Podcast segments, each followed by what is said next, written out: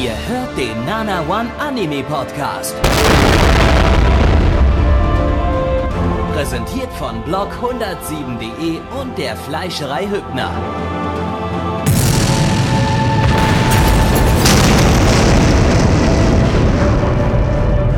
Fleischerei Hübner, denn Essen ohne Fleisch ist wie Bauschaum ohne Treibgas.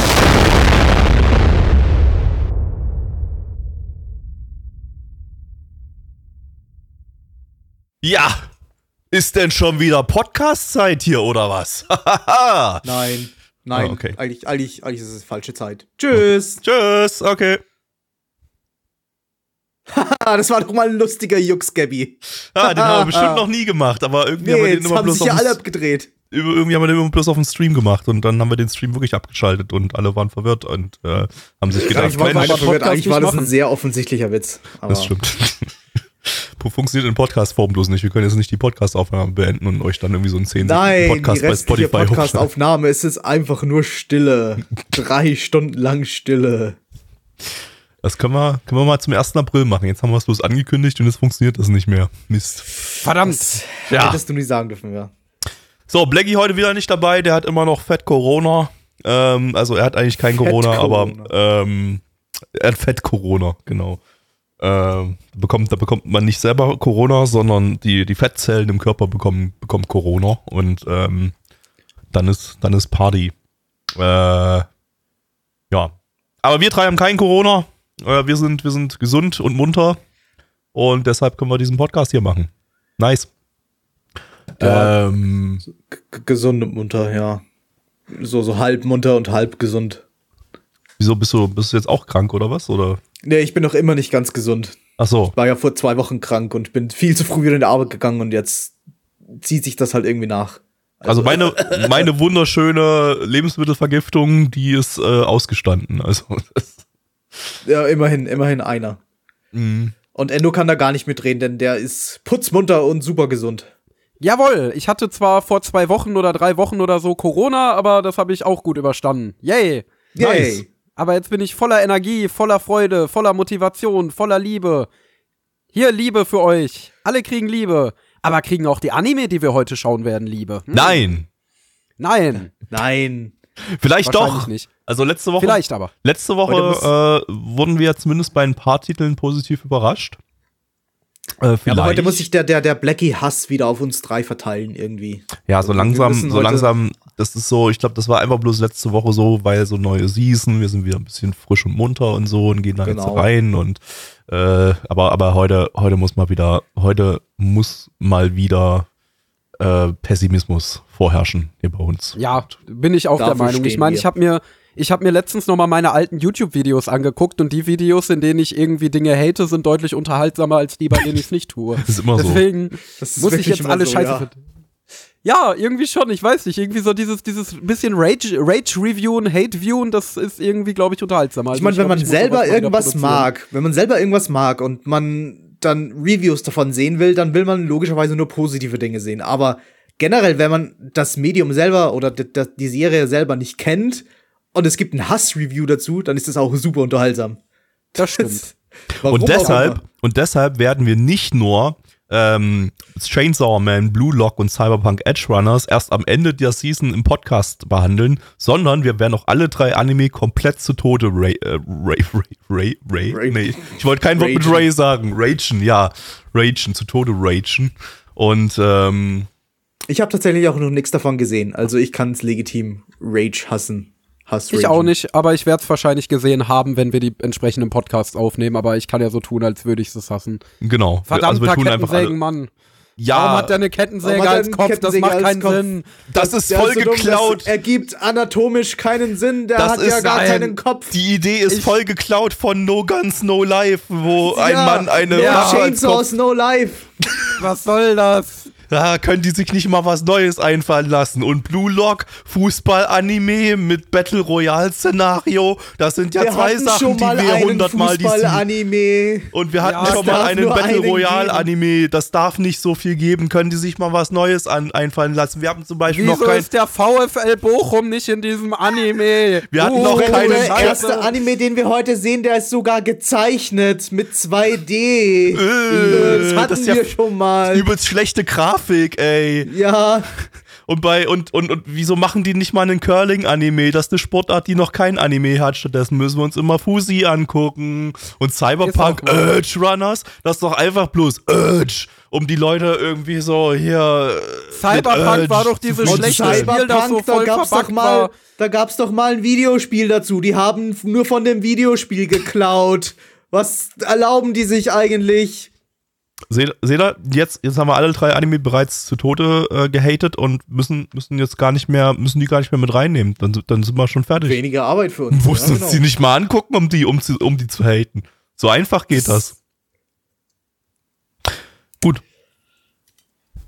Ich guck mal, was wir heute so haten können. Aber vielleicht, vielleicht haten wir heute ja gar nichts. Wir, wir können uns, wir, haben- wir haben ja jetzt schon ganz viel gehatet. Vielleicht sind wir jetzt wieder, jetzt haben wir wieder, jetzt haben wir wieder den ganzen Hate abgelassen. Und jetzt sind wir wieder friedlich und ist heute alles wieder irgendwie so eine 6 von 10 irgendwie so. Immer so, immer so. Ja, war ganz nett irgendwie.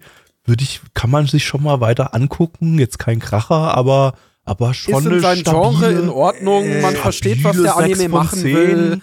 Das hat er Ja. solide umgesetzt. Ist Also, jetzt nicht mein ey, persönlicher dafür, Fall, aber man kann ich sich's be- anschauen. Dafür, dass ich bei mir eigentlich merke, wenn ein Anime so, naja, nicht so gut ist, ist es eine 4 von 10 und wenn es so, ja, ganz nett ist, ist es eine 6 von 10, aber alles drüber oder drunter ist entweder schon super gut oder super scheiße.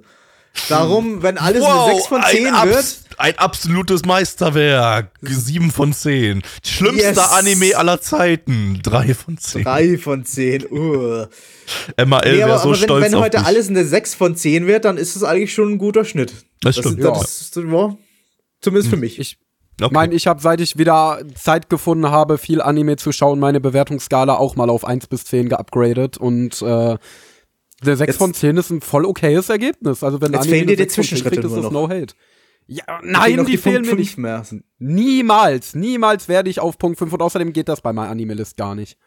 Tja, dann bist du halt auf der falschen Liste. Nein, ich bin auf genau der richtigen Liste. Ihr seid alle auf der falschen Liste. Ihr seid verrückt, nicht ich. ich komme langsam auf, die, auf den Trichter, dass es schwierig wird, Sachen in einem Punkt 5er Bereich einzuordnen, weil ich mittlerweile zu viel gesehen habe und ein paar, zwischen ein paar Sachen gerne mehr unterscheiden würde. Das heißt, ich in ein paar Jahren wahrscheinlich switche ich auf das, auf das äh, 100er-System rüber. Das, das wird dann richtig wild. Aber wir Bitte wissen nicht. doch alle, das einzig objektiv richtige Bewertungssystem ist das mit Smileys. Yep. Das stimmt, ja. Wobei das Neutrale ist auch schon fast Overkill. Eigentlich sollte es nur Grinsen, so ein trauriges Smiley geben. So wie Netflix, es gibt, Daumen es gibt nur runter. Based Anime und es gibt Cringe Anime. Genau, das Eins Based, und, das Based und Cringe-Bewertungssystem, das wir ja schon mal vorgestellt haben hier, das ist einfach das Optimale. Ein Anime kann nur Based oder Cringe sein. Es gibt nichts Genau. So, Amen. Wird der nächste Anime auch Based oder wird er Cringe, Gabby? das werden wir sehen. Ist nicht nur der nächste, sondern der erste heute. Der erste sogar, ja. Äh, wir schauen jetzt äh, äh, Rain Eyes Flops äh, im internationalen Titel Love Flops. Äh, zu Deutsch. Big Flopper Anime. nach Flip Floppers kommt jetzt La äh, Flip Flip Flappers kommt jetzt Love Floppers. Ähm, zu Deutsch Liebesplumpser. Lizen Ja. lizenziert von High Dive. High Dive, weil Drogen sind nice. Ähm, ihr kennt das Spiel, nur englische Subs und so weiter, bla bla. Äh, ja. Äh, ein Original-Anime von Passione. Die hatten wir letzte Season mit Harem in the Labyrinth of Another World. Großartiger Anime. Und letztes Jahr mit Miyaru Kuruchan. Ähm, Autor ist äh, Yasumoto Ryo. Das ist einer der Visual Novel-Autoren von Chaos Child und Steins Gate Zero. Ähm, Regisseur ist Nagayama Nobuyoshi, äh, bekannt äh, oder nicht bekannt für Happy Shocker Life und Uramichi Onisan. Und äh, Charakterdesigner ist äh, Ueta Kazuyuki, der hat schon die Charakterdesigns zu Hinako Note und Between the Sky and Sea gemacht. Ja, ähm, toller Original-Anime. Wir haben da definitiv noch nichts davon im Vorfeld gesehen und haben jetzt Nein. total Angst davor, vor möglicherweise zu vielen Inhalten. Ja, dann gucken wir uns das mal an. Ja. Was hatte dieser Anime zu bieten? Tja, ich würde sagen viel, wenn nicht sogar Ilias viel. War das eine mutterverfickte Schicksalreferenz? Da kannst du aber einen drauf lassen, dass das eine muttergefickte Schicksalreferenz war. Rudi Lamborghini, ey. Ja, wusstet ja nicht, dass ich so am Chillen bin, ne? Digga. Digga. Ja, fast so sehr wie ich ist auch der Asahi Kashi, Kash, Kashiwagi am Chillen. Der lebt nämlich äh, ganz äh, ein ruhiges Leben in seinem Städtchen, geht zur Schule, ähm, schläft sich gut aus und erlebt da seinen Alltag. Das Problem ist nur, dass äh, an seiner Schule diverse Mädchen existieren, die doch ganz schön viel für Asahi übrig haben und ihn immer wieder in die Bredouille bringen, in denen er in schlüpfrigen Situationen landet ja, das ist die Story. Also das ist jetzt, das, ich habe jetzt nicht auf äh, VNDB irgendeine Visual Novel aus Anfang der 2000er äh, die Prämisse davon vorgelesen, sondern das ist tatsächlich die Storybeschreibung von diesem Anime. Ähm, wie fandet ihr es denn, Jungs? Tja, der große Twist ist ja, dass er schon in Folge 1 in so viele schlüpfrige Situationen gerät, wie ein Visual Novel Adaption Hauptcharakter aus den 2000ern in einer gesamten Serie. Deswegen wäre das auch definitiv eine Dekonstruktion des Anfang 2000er schlechter Harem-Edgy-Anime-Genre werden. Und wir, es, er wird in spätestens Folge 3 noch, noch total auf Madoka tun und es wird psychologischer Horror und viele Genau, Leute genau, das- sterben. Ähm, äh, Endo, Endo erwähnte vorhin, als wir das geguckt hatten, dass es da so einen MRL-Thread gibt von März, der in, also lange bevor der Anime rausgekommen ist und auch lange bevor der Manga rausgekommen ist, der den Anime adaptiert, aber irgendwie wovon so ein paar Kapitel im Vorfeld schon mal veröffentlicht wurden, so ein bisschen Hype zu generieren. Und ähm, ähm, aber im März war nur ein Trailer draus und da schreibt halt so ein Typ halt, der hat, macht da den, den, den Thread auf, this isn't a stereotypical Rom-Com und schreibt da drin eben, dass ähm, ja, dass er sich total sicher ist, dass das Ding so ein Madoka sein wird irgendwie, dass das irgendwie so losgeht, alle denken, oh shit, das ist, das, der macht ja einfach bloß, äh, das ist ja einfach bloß so, so, so die, die allerbilligsten früh 2000er Visual Novel Adaptionen, Tropes zusammengemixt in, in einem ekelhaften Getränk. Und äh, am Ende in Folge 3 dann wird jemandem der Kopf abgerissen und dann wird das voll Madoka und so. Das würde Also ich ganz legitim sicher- cool finden. Und wenn das passieren würde, dann würde ja das auch auf Episode 1 passen, die wir soeben gesehen haben. Denn Meine Vermutung, meine Vermutung ist, dass das eine Dekonstruktion einer Dekonstruktion ist. das heißt, das ist im Endeffekt dann wieder ein ganz normaler, schlechter Anfang 2000er Harem-Anime sein wird. richtig, richtig. Wow, er, das hätte sich spielt, niemand erwartet. er spielt so weit mit den Gefühlen seiner Zuschauer, dass er, äh, dass, dass die Leute denken sollen, dass das einfach nur eine, dass das, dass das, dass das, dass das keine generische Rom-Com ist, sondern dass dann irgendwie so ein Madoka-esker Plot-Twist kommt. Aber am Ende ist es eben doch bloß eine generische Rom-Com. Und alle Ja, werden also- verbuselt, weil niemand damit gerechnet hat. Wow! Also ich hatte ja gerade schon gesagt, an, in Anbetracht dessen, dass das Ganze von einem äh, Science-Adventure-Autor kommt. Also entweder der Typ hat wirklich nur so seine eigenen Romance-Fantasien jetzt endlich mal in ein Anime gießen können und wir haben jetzt wirklich einfach zwölf Folgen lang seine Fetische. Oder da steckt tatsächlich noch ein größeres Bild hinter. Denn ich meine, zumindest Chaos Head damals hätte auch ungefähr so angefangen. Also dass der Anfang noch relativ generisch ist und relativ äh, haremlastig und später kommt dann die Mystery Story langsam so in Gang. Und deswegen könnte ich mir ehrlich gesagt anhand des Stuffs und auch wirklich nur anhand dessen Der vorstellen. hat aber Chaos Child geschrieben. Ach so, Chaos Child. Ja, aber da war es, meine ich, genau so. Nee, das, nee, nee, ähnlich, also oder? zumindest im Anime ging es da gleich richtig hart los mit, mit, mit, mit Gore und so von Folge Okay. 1.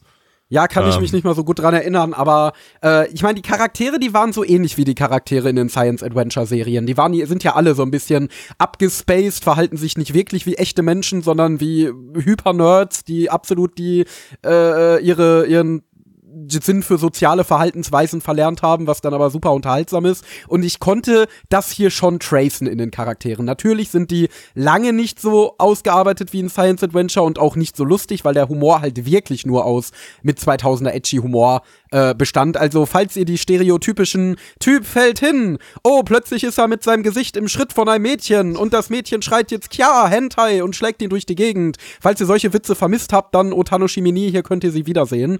Äh, ja, ähm, aber wie gesagt, ich kann mir ehrlich gesagt schon irgendwo, irgend, ich kann mir schon vorstellen, ich, ich wäre wär mir nicht so sicher wie der Thread-Ersteller auf Mal, aber ich könnte mir vorstellen, dass da noch mehr hintersteckt, als sie zeigen jetzt einfach zwölf Folgen lang Aneinanderreihung von Edgy-Szenen. So, was haben wir ja trotzdem, es scheint ja trotzdem, trotzdem irgendwie immer noch so, so ein kleines Publikum von so Anfang 2000er edgy Harem-Serien zu geben. Denn da kommt irgendwie so jährlich ein, zwei von diesen Dingern kommt doch wieder raus. Aber nicht mehr, aber ankommen? nicht mehr, nicht mehr so in your face wie das Ding. Also Das das, schon hier war schon extrem, ja. wirklich. Also da, ich habe wirklich die Minuten- ganze Zeit damit gerechnet. Okay, irgendein Twist muss jetzt in Folge 1 kommen. Irgendwas muss hier kommen. Das ist so offensichtlich und so übertrieben, äh, dass das, das kann doch gar nicht sein. Das könnt, das könnt ihr nicht ernst meinen. Tun Und es aber. kam nichts. andererseits- Es kam nicht. Andererseits gibt es Anime, das ist mir jetzt aufgefallen, äh, zum Beispiel letzte Season bei Engage Kiss, die haben oft in der ersten Folge so einen Aufhänger. Wie zum eben Beispiel bei Engage Kiss, dieser super schlabbrige Kuss, der natürlich überall auf Social Media von den äh, horny Anime-Fans geteilt wurde. Und vielleicht hat man sich hier gedacht, okay, wir machen einen Anime, der nur aus diesen Aufhängern und diesen Meme-Szenen für billigen Edgy-Humor besteht. Weil das, ich glaube, das kommt an. Also ich meine, gerade du, Gabby. Wir bauen noch ein, doch- dass unser Hauptcharakter Kiriton von einem Hund in den Arsch gefickt wird. Und zwar Ja. literally. Also Ja. nicht, nicht, nicht. Also wir wir beschreiben die Szene mal einmal kurz, weil das ist wirklich, das war wirklich wild. Also wir haben hier ein Mädchen namens Ilja, die vorgibt, ein Junge zu sein, aber laut Charakterliste ist sie, ist sie weiblich. Äh, aber so genau weiß man das, vielleicht ist es auch ein Typ, weiß man nicht. Ähm, das ist ja, ist ja original. Ne? Ähm, und sie, sie oder er ähm, wird ähm, von einem Hund vergewaltigt.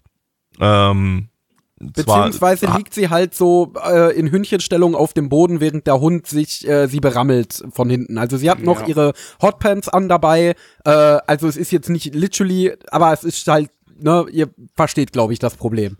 Genau, dann kommt Kiriton vorbei und der Hund findet, findet Gefallen an Kiriton. Ähm, will ihn dann erstmal berammeln und in der späteren Szene passiert das nochmal. Da schafft es der Hund aber irgendwie, seinen Gürtel, den, den Gürtel von Kiriton zu öffnen und ähm, seine Hose auszuziehen und, und halt wirklich ratzefatze ins Mockerstübchen einzudringen. Und ähm, ja, das, äh, Vergewaltigung das von waren Szenen, die existiert haben. ist halt lustig offenbar, ja. Irgendwie, Ich meine, ja. gut, die, die, die zweite Szene, die war wirklich schon sehr grenzwertig.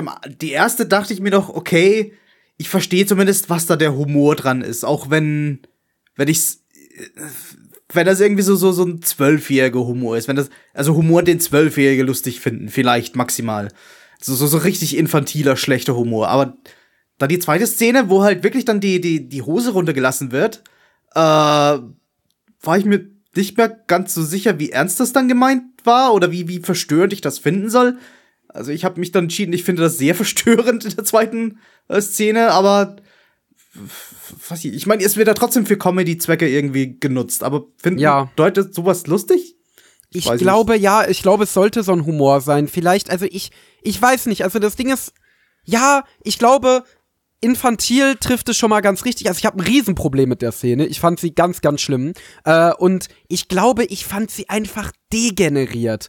Ich glaube, äh, weißt du, so infantiler Edgy-Humor ist für mich sowas wie, ja, er fällt hin und fällt auf das Mädchen und hat seine Hand auf ihrer Brust und dann haut sie ihn. Das ist noch halbwegs unschuldig. Das ist noch, ne, ja, Jungs und Mädels, ne, und so weiter und so fort. Mädels sind ganz schön Hasukashi, wenn man sie versehentlich angrapscht und so weiter und so fort. Das ist noch etwas, damit kann ich noch gut leben. Das ist halt, ne, meine Güte, Zwölfjährige mögen sowas. Jeder, der mal ein Anime mit Edgy-Szenen im Kino geguckt hat in Deutschland, wird das wissen, dass der ganze Saal bei solchen Szenen lachend auf dem Boden liegt. Aber die Szene mit dem Hund war dann irgendwie zu krass eklig und dumm und nee, das ist dann auch nicht mehr. Man da hat sogar die Hoden vom Hund gesehen. Ja, man hat auch Das die stimmt. Hoden vom Mund gesehen und das ist dann etwas, das kann ich dann auch nicht mehr belächeln und da kann ich dann auch nicht mehr sagen, ach ja, guck mal, das ist halt so kleiner edgy Humor, ne, ist doch schön, sondern nee, das ist wirklich einfach nur boah, widerlich. Also nee, also Aber egal ob es ernst jetzt- gemeint ist oder nicht. Ich sage es zumindest mal, für mich hat diese eine Szene zumindest nicht den restlichen Anime komplett zerstört. Für mich hat der restliche Anime den restlichen Anime zerstört.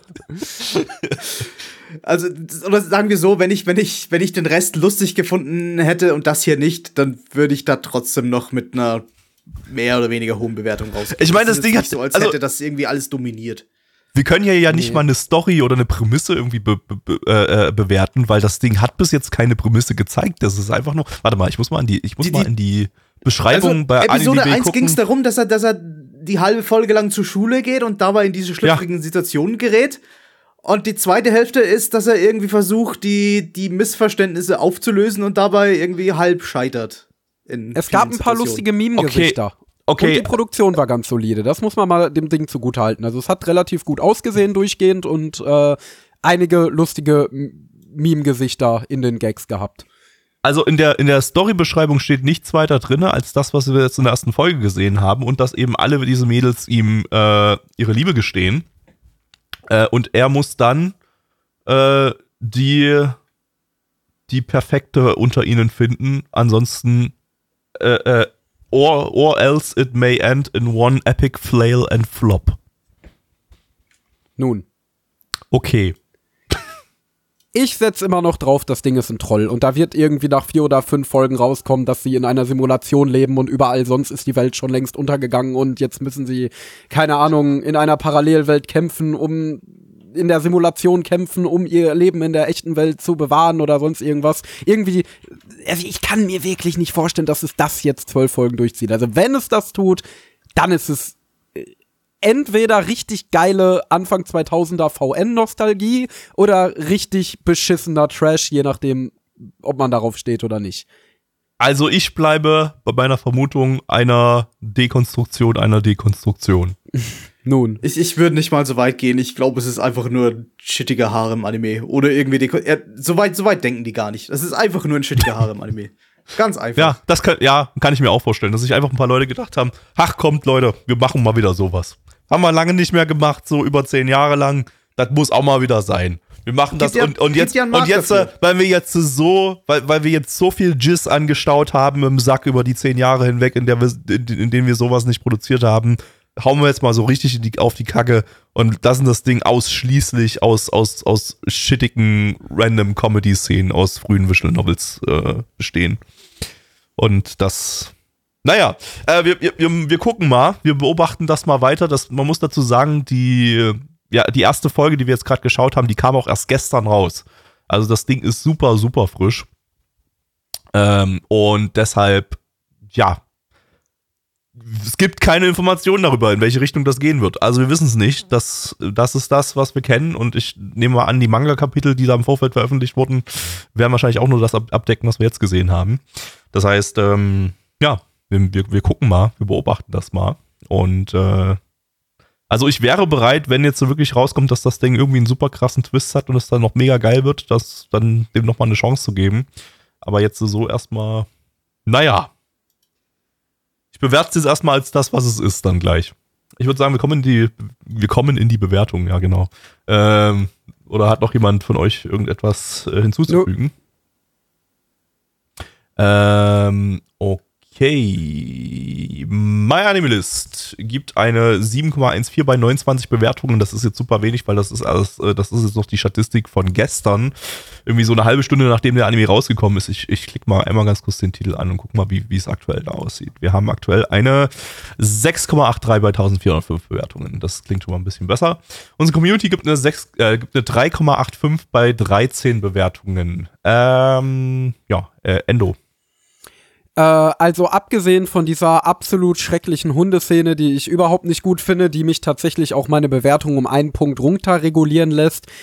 Ja, ich kann ich mir nicht vorstellen. Ich kann mir irgendwie nicht vorstellen, dass das Ding wirklich nur daraus besteht, aus dem, was wir jetzt hier gesehen haben. Also, ich glaube sogar meine, Copium.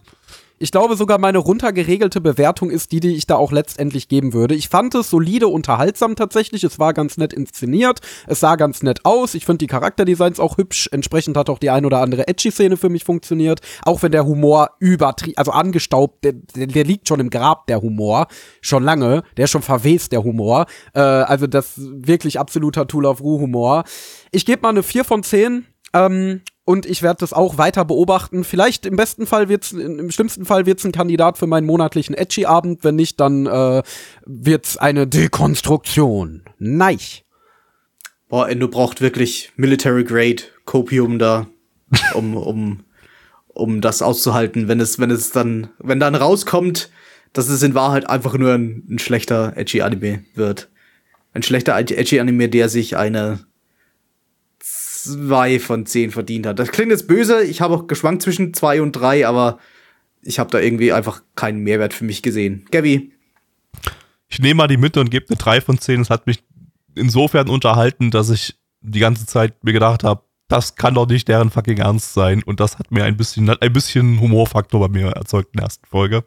Aber ähm, ja, nein, kein, kein Kopium, vom, Kopium von mir. Äh, es ist entweder genau das, was es in der ersten Folge war, oder es ist eine Dekonstruktion einer Dekonstruktion. Dabei bleibe ich und ähm, lasse mich gerne eines Besseren belehren. Wir, wir, wir gucken mal, was sich im Laufe der Season so ergibt. So, wir gehen mal zum zweiten Anime in dieser Runde. Und zwar ist das äh, Tensei Shitara Ken Deshta Uh, Reincarnated as a Sword im internationalen Titel. Zu Deutsch erneut eingefleischt als ein Degen. Lizenziert äh, von mhm. Lizenziert von High Dive. High Dive, weil Drogen sind nice. Englische Subs und so, ne? Wisst ihr Bescheid. Äh, eine Light Novel Adaption von C2 C2C, ja. von C2C ähm, die hatten wir letztes Jahr mit Pride of Orange und äh, Tsukimichi Moonlit Fantasy. Die Novel läuft seit 2015. Regisseur ist äh, Ishihara Shinji. Den kennt man als Regisseur von Fairy Tail, von Aiden Zero, also Fairy Tail 2 und von Lock Horizon. Äh, Charakterdesigner ist Ruro. Das ist der Charakterdesigner von Ore Shuda und Machine Doll. Und äh, beim Soundtrack haben wir mal wieder Takanashi Yasuharu, äh, den ich immer erwähne wegen Fairy Tail Soundtrack und Shiki Soundtrack und der letzte Season auch der Bastard Soundtrack, der war auch ganz nice. Kann man, kann ich jetzt, jetzt kann ich, jetzt kann ich mal drei Soundtracks von dem äh, nennen, die mir zumindest als gut in Erinnerung geblieben sind, auch wenn ich mich jetzt gerade keinen Track von dem, von dem Bastard Soundtrack erinnern kann, weil ich bloß die erste Folge gesehen habe, aber es klang zumindest ganz nett. So, ähm, ja, dann gucken wir uns mal das Highlight des heutigen Podcasts an. Ich bin gespannt. Oh, verdammt, ich bin eigentlich ja nur die Straße runtergelaufen. Da kam plötzlich der Isekai-Motorroller auf mich zugerollt und hat mich äh, getötet und jetzt bin ich in einer anderen Welt aufgewacht als Stein. Und jetzt muss ich diesen Berg runterrollen und bekomme dann 20 Milliarden Lebens äh, äh, Erfahrungspunkte und kann das nun in Unsterblichkeit äh, äh, einsetzen. Und jetzt bin ich ein unsterblicher Stein. Im Gegensatz zu den anderen sterblichen Steinen, die es so gibt. Richtig. Das gibt es safe als Light Novel oder Manga irgendwie. Definitiv. Ich mein, wenn nicht, ich mein, dann gibt's jetzt eine. Ich meine, es kommt ja auch demnächst äh, äh, der Anime äh, äh hier Reincarnated as a Vending Machine, ne? Also ja. es ist ja, alles, alles kann kommen. Alles, alles wird kommen, früher oder später. Ja, wer auch kam, ist unser Hauptcharakter, nämlich in eine Fantasy-Welt. Ja, da ist er nämlich, wie von leicht beschrieben, gerade die Straße runtergewalkt, hat einen Chilligen gemacht, da kam einfach so ein Truck an und den Rest könnt ihr euch denken. Jetzt ist er wieder erwacht als ein Schwert, äh, aber nicht irgendein Schwert, sondern ein Schwert, das sich völlig autonom bewegen kann, äh, erstmal ein paar Goblins abschlachtet und dann feststellt, hey, das macht ja eigentlich Spaß. Dann schlachtet er sich weiter munter durch die gesamte Fantasy-Welt, levelt dabei seine Skills, denn die Fantasy-Welt funktioniert wie ein RPG. RPG äh, wird unglaublich stark und vielleicht sogar zum stärksten Schwert der Welt. Zeitgleich ist das junge Sklavenmädchen Fran mit ihren Sklavenhaltern unterwegs, wird von ihnen immer wieder gepiesackt, bis sie schließlich von einem gefährlichen Monster verfolgt werden, das beinahe ihren gesamten äh, ja ihre gesamte Truppe ausrottet und im letzten Moment trifft sie auf unseren Protagonisten, schnappt ihn sich und macht das Monster fertig. Kurz darauf auch ihren Sklavenhalter und ist nun an der Seite eines mächtigen Schwertes frei und begibt sich auf ein großes Abenteuer voller Schwauberei. Haha. Im Chat wurde gerade eben die Light Novel Reincarnated as an Apple gepostet. Das kann nicht euer fucking Ernst sein. Gib, gibt mir, gib mir den Stein. Ich war, war noch kreativ mit dem Stein, aber ein Apfel, der, der, der ist schon. Es gibt doch mittlerweile sogar Reincarnated as a Vagina. Was? Ja, stimmt. Ja. Von dem habe ich schon mal gehört. Das hat Ich weiß aber nicht, ob, das, auf Twitter ob, ob die das ernst gemeint haben oder ob das einfach nur eine dumme Parodie war oder so. Alter, ich warte auf Reincarnated as a Mikrofasertuch irgendwie und, und, und, und dann und, und, und landet bei einer Putzfrau in einer mittelalterlichen Isekai-Welt, die noch nie Mikrofasertücher gesehen hat. Und boah, jetzt kann sie aber richtig putzen, Bruder. Wiedergeboren als eine Amöbe.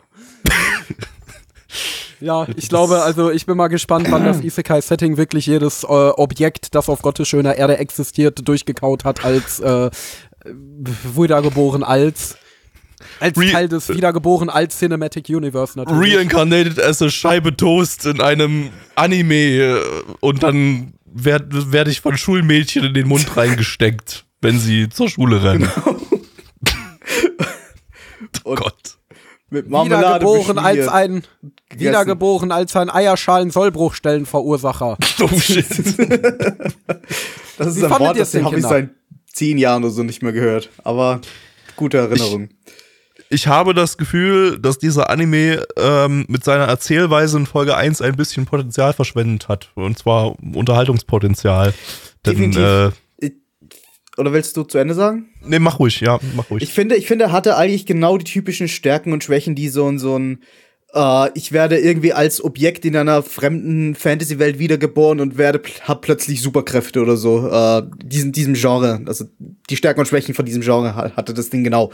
Äh, nämlich, es hat halt die ersten drei Viertel eigentlich nur so, so, so Pseudo-Exposition gehabt. So, ja, jetzt hat er diesen, die- dieses Monster zerstört und jetzt bekommt er diese Skills und dann hat er dieses Monster geslayed und dann bekommt er diese Skills und das halt einfach wirklich 12, 13 Minuten lang äh, und mit, voll mit irgendwelchen Skills und irgendwelchen Namen, die eigentlich völlig irrelevant sind, außer dass du halt merkst, okay, er wird stärker, er wird stärker. Äh, dann kam aber die Geschichte mit, mit, dem, mit dem Katzenmädchen, mit, mit dem Sklavenmädchen da halt.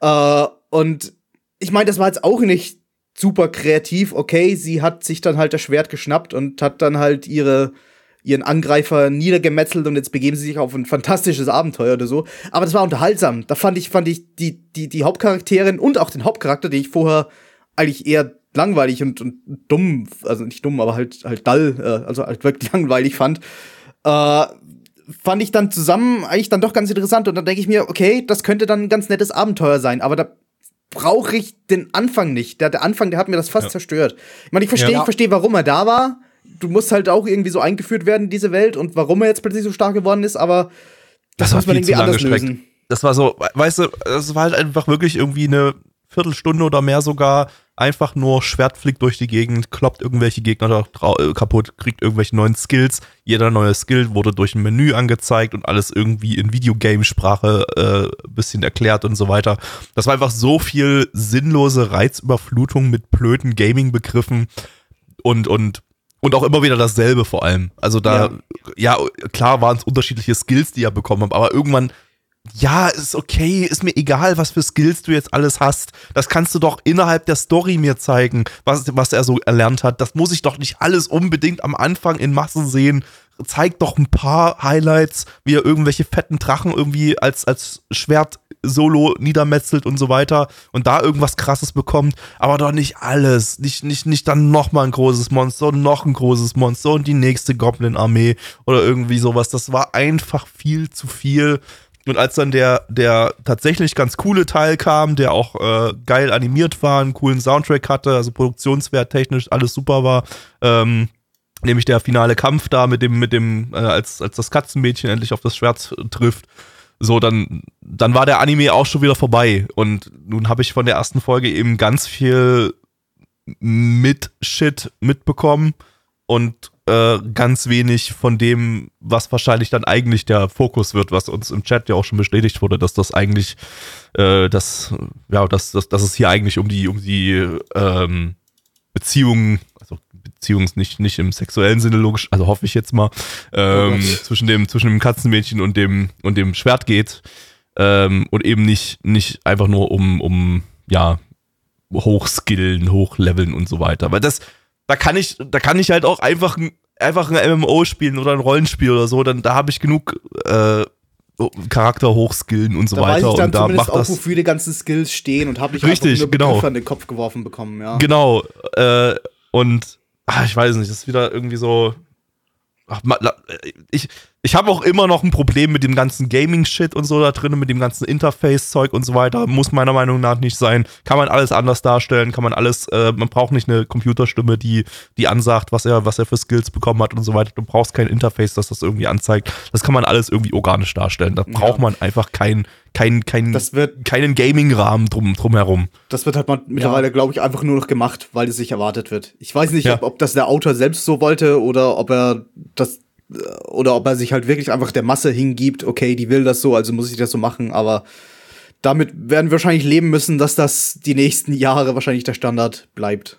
Ja. Würde ich mich aber dem anschließen, was Neich gerade gesagt hat, dass äh, wenn die Story ein bisschen andersrum erzählt worden wäre, beziehungsweise dass der zweite Teil halt deutlich unterhaltsamer war als der erste, weil ich glaube, wenn man nicht mit ihm eingestiegen wäre und wie er sich stark levelt, sondern vielleicht mit der Geschichte von diesem Katzenmädchen Ja. und wie sie da unter ihren äh, Sklavenhaltern zu leiden hat und so weiter und so fort und frust immer weiter frustriert und dann eben auf dieses Schwert trifft. Das kam zu kurz. Wäre viel effektiver gewesen. Also, ich meine, die Geschichte, die war nicht super kreativ, nicht in irgendeiner Form innovativ, aber ich finde sehr effektiv inszeniert, dadurch, dass sie auch ganz niedlich ist eigentlich und so ganz niedliche, ja, Moe-Momente hat, ähm, ist sie zumindest erstmal sympathisch, würde ich sagen. Und wenn man dann ihre Geschichte so erzählt hätte und das so rum aufgezäumt hätte, dann wäre das halt viel effektiver gewesen. Ich meine, das mit dem Schwert war ganz witzig, wie ich fand, weil er halt da wirklich äh, es einfach völlig absurd aussieht, wie da ein Schwert von sich alleine durch die Gegend wirbelt und Monster Slate und dabei den Spaß seines Lebens hat.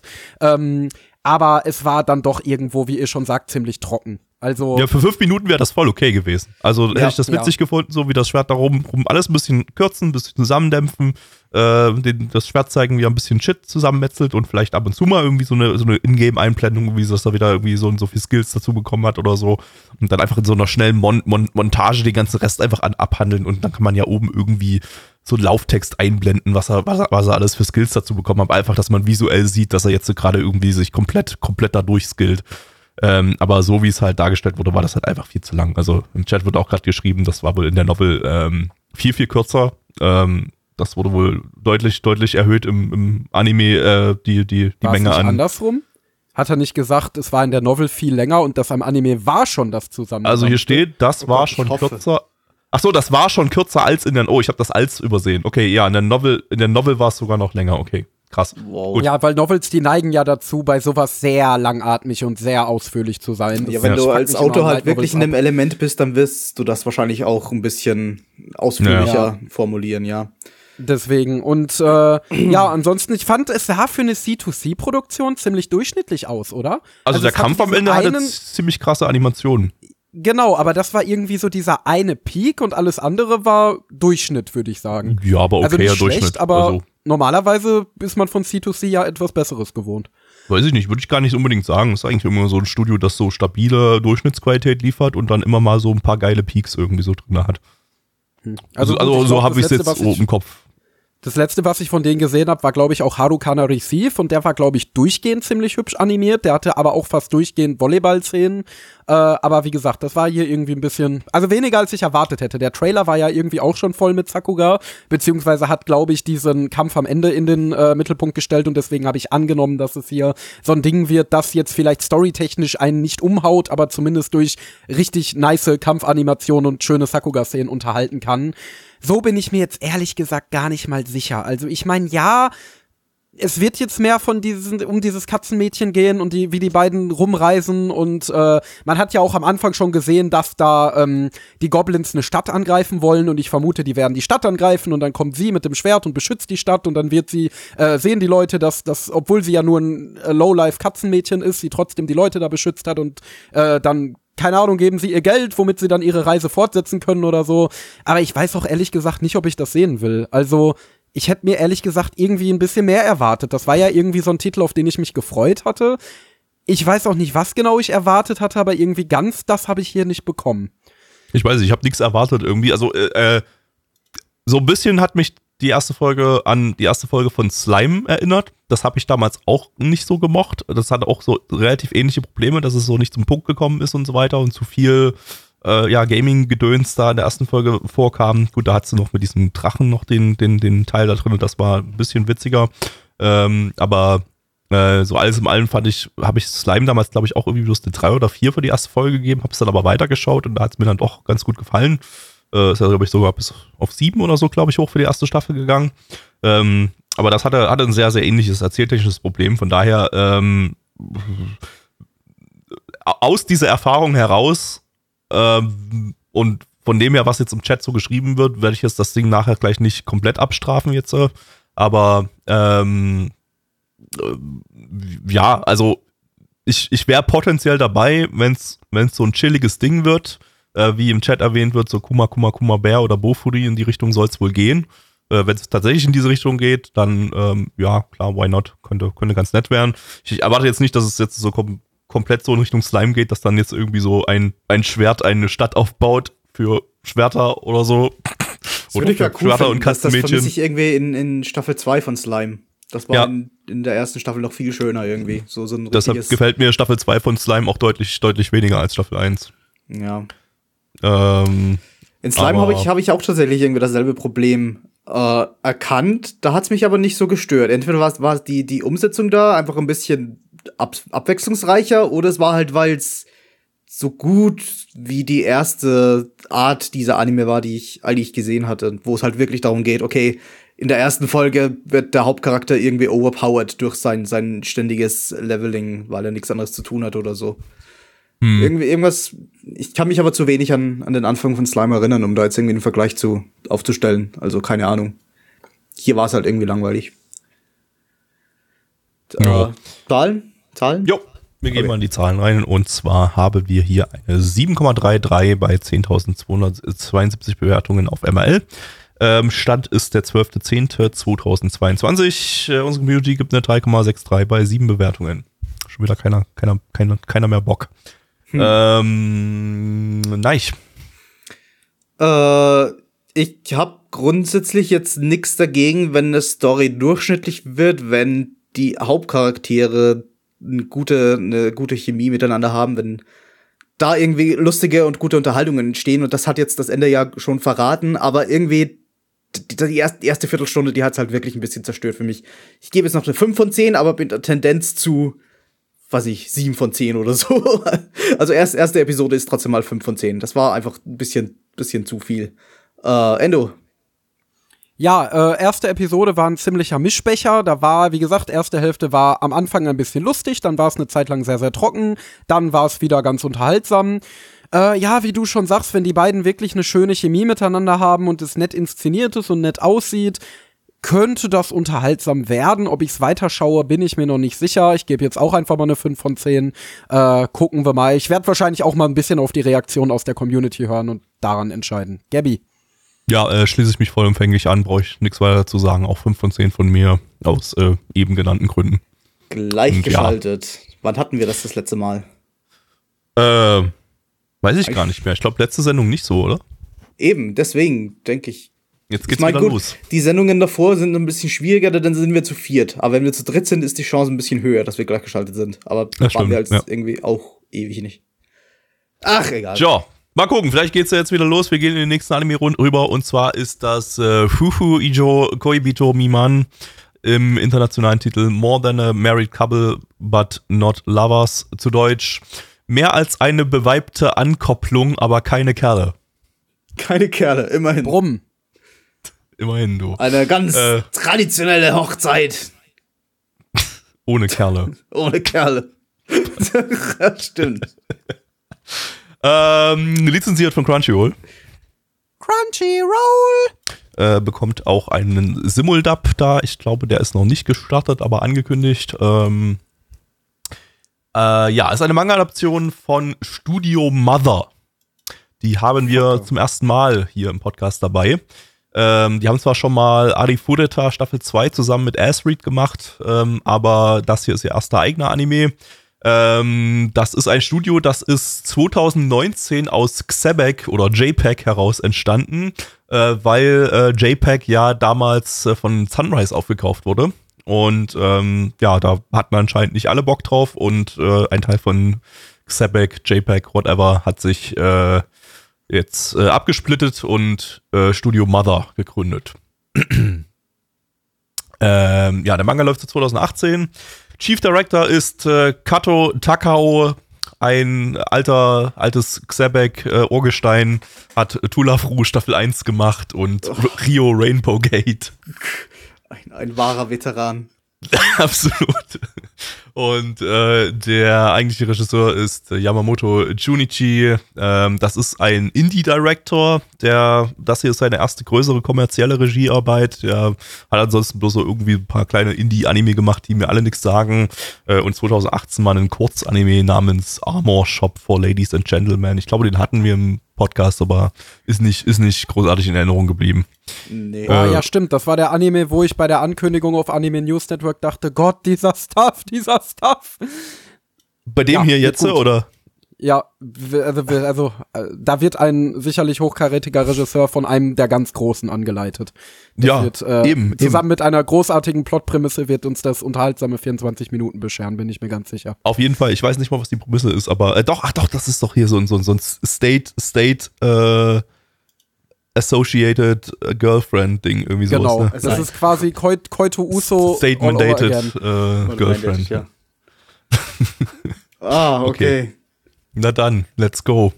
Hallo, mein Name ist Shinzo Abe. Sie kennen mich vielleicht noch aus Anime wie Conception oder World's End Harem. Ich bin hier, um Ihnen zu sagen, Procreate. Danke für Ihre Aufmerksamkeit. Ah, ich wurde erschossen. Ah. Das ist, Ist das- düster. Ist das zu früh? Ich weiß nicht. Ja. Ich hab es keine Ahnung. Änderung Äh, schnell die. Storybeschreibung. Ja, überspielen wir das äh, einfach. Bevor es eskaliert. Bevor es Genau, eskaliert. die Storybeschreibung. Der äh, Oberschüler Jiro Yakuin geht auf eine äh, Schule und kommt da so ganz solide mit seinen Klassenkameraden aus. Er ist eigentlich eher ein in sich gekehrter Typ und interessiert sich eigentlich nur für die Pixel-RPGs, die er auf seinem alten Gameboy zockt. Ja, aber eines Tages ähm, beginnt das berüchtigte Ehepartnertraining an der Schule, wo dir ein äh, zufälliger Ehepartner aus deiner Kla äh, ein zufälliger Ehepartner aus dem des anderen Geschlechts aus deiner Klasse zugelost wird und du mit ihm das Eheleben üben musst, um später ein guter Ehepartner zu werden. Und er macht sich ein bisschen Hoffnung, dass er mit Shiori, seiner Kindheitsfreundin, zusammengelöst lost wird. Das passiert natürlich nicht. Stattdessen bekommt er Akari, die quasi so das beliebte Mädchen in der Klasse ist, äh, mit der er aber auch nicht wirklich was anfangen kann, denn er ist ja eher so der unbeliebte Typ. Und zu allem Überfluss bekommt seine geliebte Shiori Minami zugewiesen, der der Hübschling aus der Klasse ist, auf den dann wiederum Akari steht. Heißt, es wäre für die beiden äh, quasi frisch Vermählten ideal, wenn sie ihre Partner tauschen könnten. Doch das geht erst, wenn sie es in der Top 10, äh, in die Top 10 der besten Ehepartner des Trainings schaffen würden. Und das sieht derzeit gar nicht mal so gut aus. Tja. Ähm, wir, hatten, wir hatten Fragen zu dem Konzept, ähm, die sich Schön. während des, während des Anime äh, aufgestellt haben. Unter anderem, was ist bei Schülern in der Klasse, die bereits äh, ja, ein Pärchen sind, entweder innerhalb der Klasse oder noch schlimmer, außerhalb der Klasse ähm, eine Freundin oder einen Freund haben. Und dann, Die äh, werden halt irgend- dann zwanghaft gekackt. Die, die Ja, die werden dann von der Schule leben, einfach- dass, dass, dass, dass sie, dass ja, sie betrogen werden. Von Also das- Nun, aber also das ich ist glaube, das Konzept sollte man allgemein nicht allzu sehr hinterfragen. Es ist denn wir haben in der pädagogisch Episode nicht- gesehen. Genau, da müssen wir uns Beispiel einen Mitsch reinholen, ob, um das zu analysieren. Wie Sie sich pädagogisch diese Punkte unter anderem dadurch, dass sie sich küssen müssen und dergleichen. Ja. Und ich meine, das ist ja schon irgendwie sehr viel falsch daran, einem Schüler zu sagen, hier, das ist jetzt die Hannelore, ist scheißegal, ob du die magst oder nicht, ihr müsst jetzt äh, küssen und Sex haben und ein eh liebendes Ehepärchen sein, damit ihr euren Abschluss machen könnt. Also sind Ja, wir mal ehrlich, die stecken da Jugendliche mitten in der Pubertät zusammen in einen Raum. Selbst und, und das für einen längeren Zeitraum. Selbst wenn die sich nicht leiden konnten vorher. Naja, Wird da, wird da, wird die werden, irgendwann werden die irgendwann werden die fickrig, weil es pubertierende Jugendliche sind. Und dann ist Da einfach Aber das ist ja, das, ist ja einfach idiotensicher, das System. Die Ja, können ja, das- nur in ihre eigenen Schlafzimmer mit ihrem eigenen Fingerabdruck. Deswegen, da kann unmöglich, unmöglich das andere Geschlecht mal reinspazieren. Natürlich nicht, ja. Äh, Das also, Ding ist halt, also das glaube ich jetzt nicht mal, dass die, also dass alle übereinander herfallen würden, aber sicherlich Aber die ein besorgniserregender Anteil davon, ja. also es wäre eine äh, relativ deswegen- sichere Teenage Pregnancy Chance äh, in, in, bei vielen dieser, dieser Pärchen da. Deswegen, also das ist auch ehrlich gesagt, was mich an dem Anime am meisten gestört hat, weil an sich, muss ich sagen, fand ich den wirklich besser, als ich erwartet hätte. Also ich habe jetzt hier wirklich absolut untersten Bodensatz Romcom-Bullshit erwartet.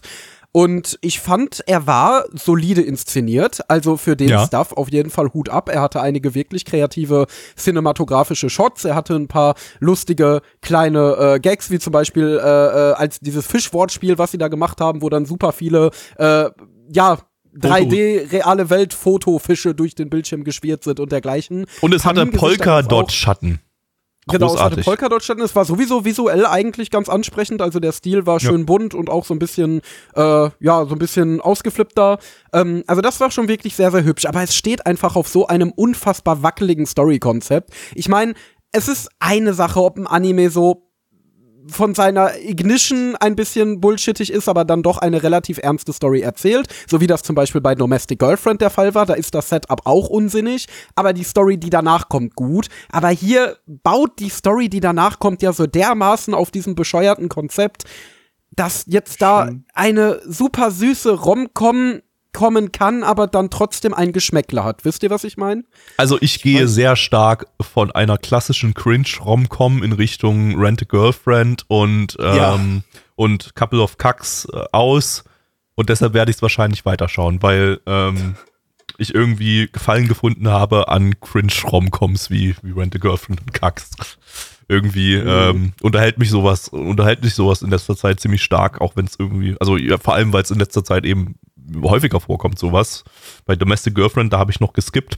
Aber mittlerweile kommt so viel davon, dass man gar nicht mehr, kommt man ja gar nicht mehr drum herum quasi, ne? Muss man ja quasi schauen. Und ich glaube, ähm, ja, das wird, das wird wieder einer dieser Titel sein. obwohl der, obwohl der am wenigsten trashig, trashig wirkt von den drei erwähnten Titeln gerade. Also, wobei, äh, nee, Rent a Girlfriend wirkte auch noch nicht so super trashig in der ersten Folge. Der ist dann eher cringig, trashig geworden im Laufe der Zeit.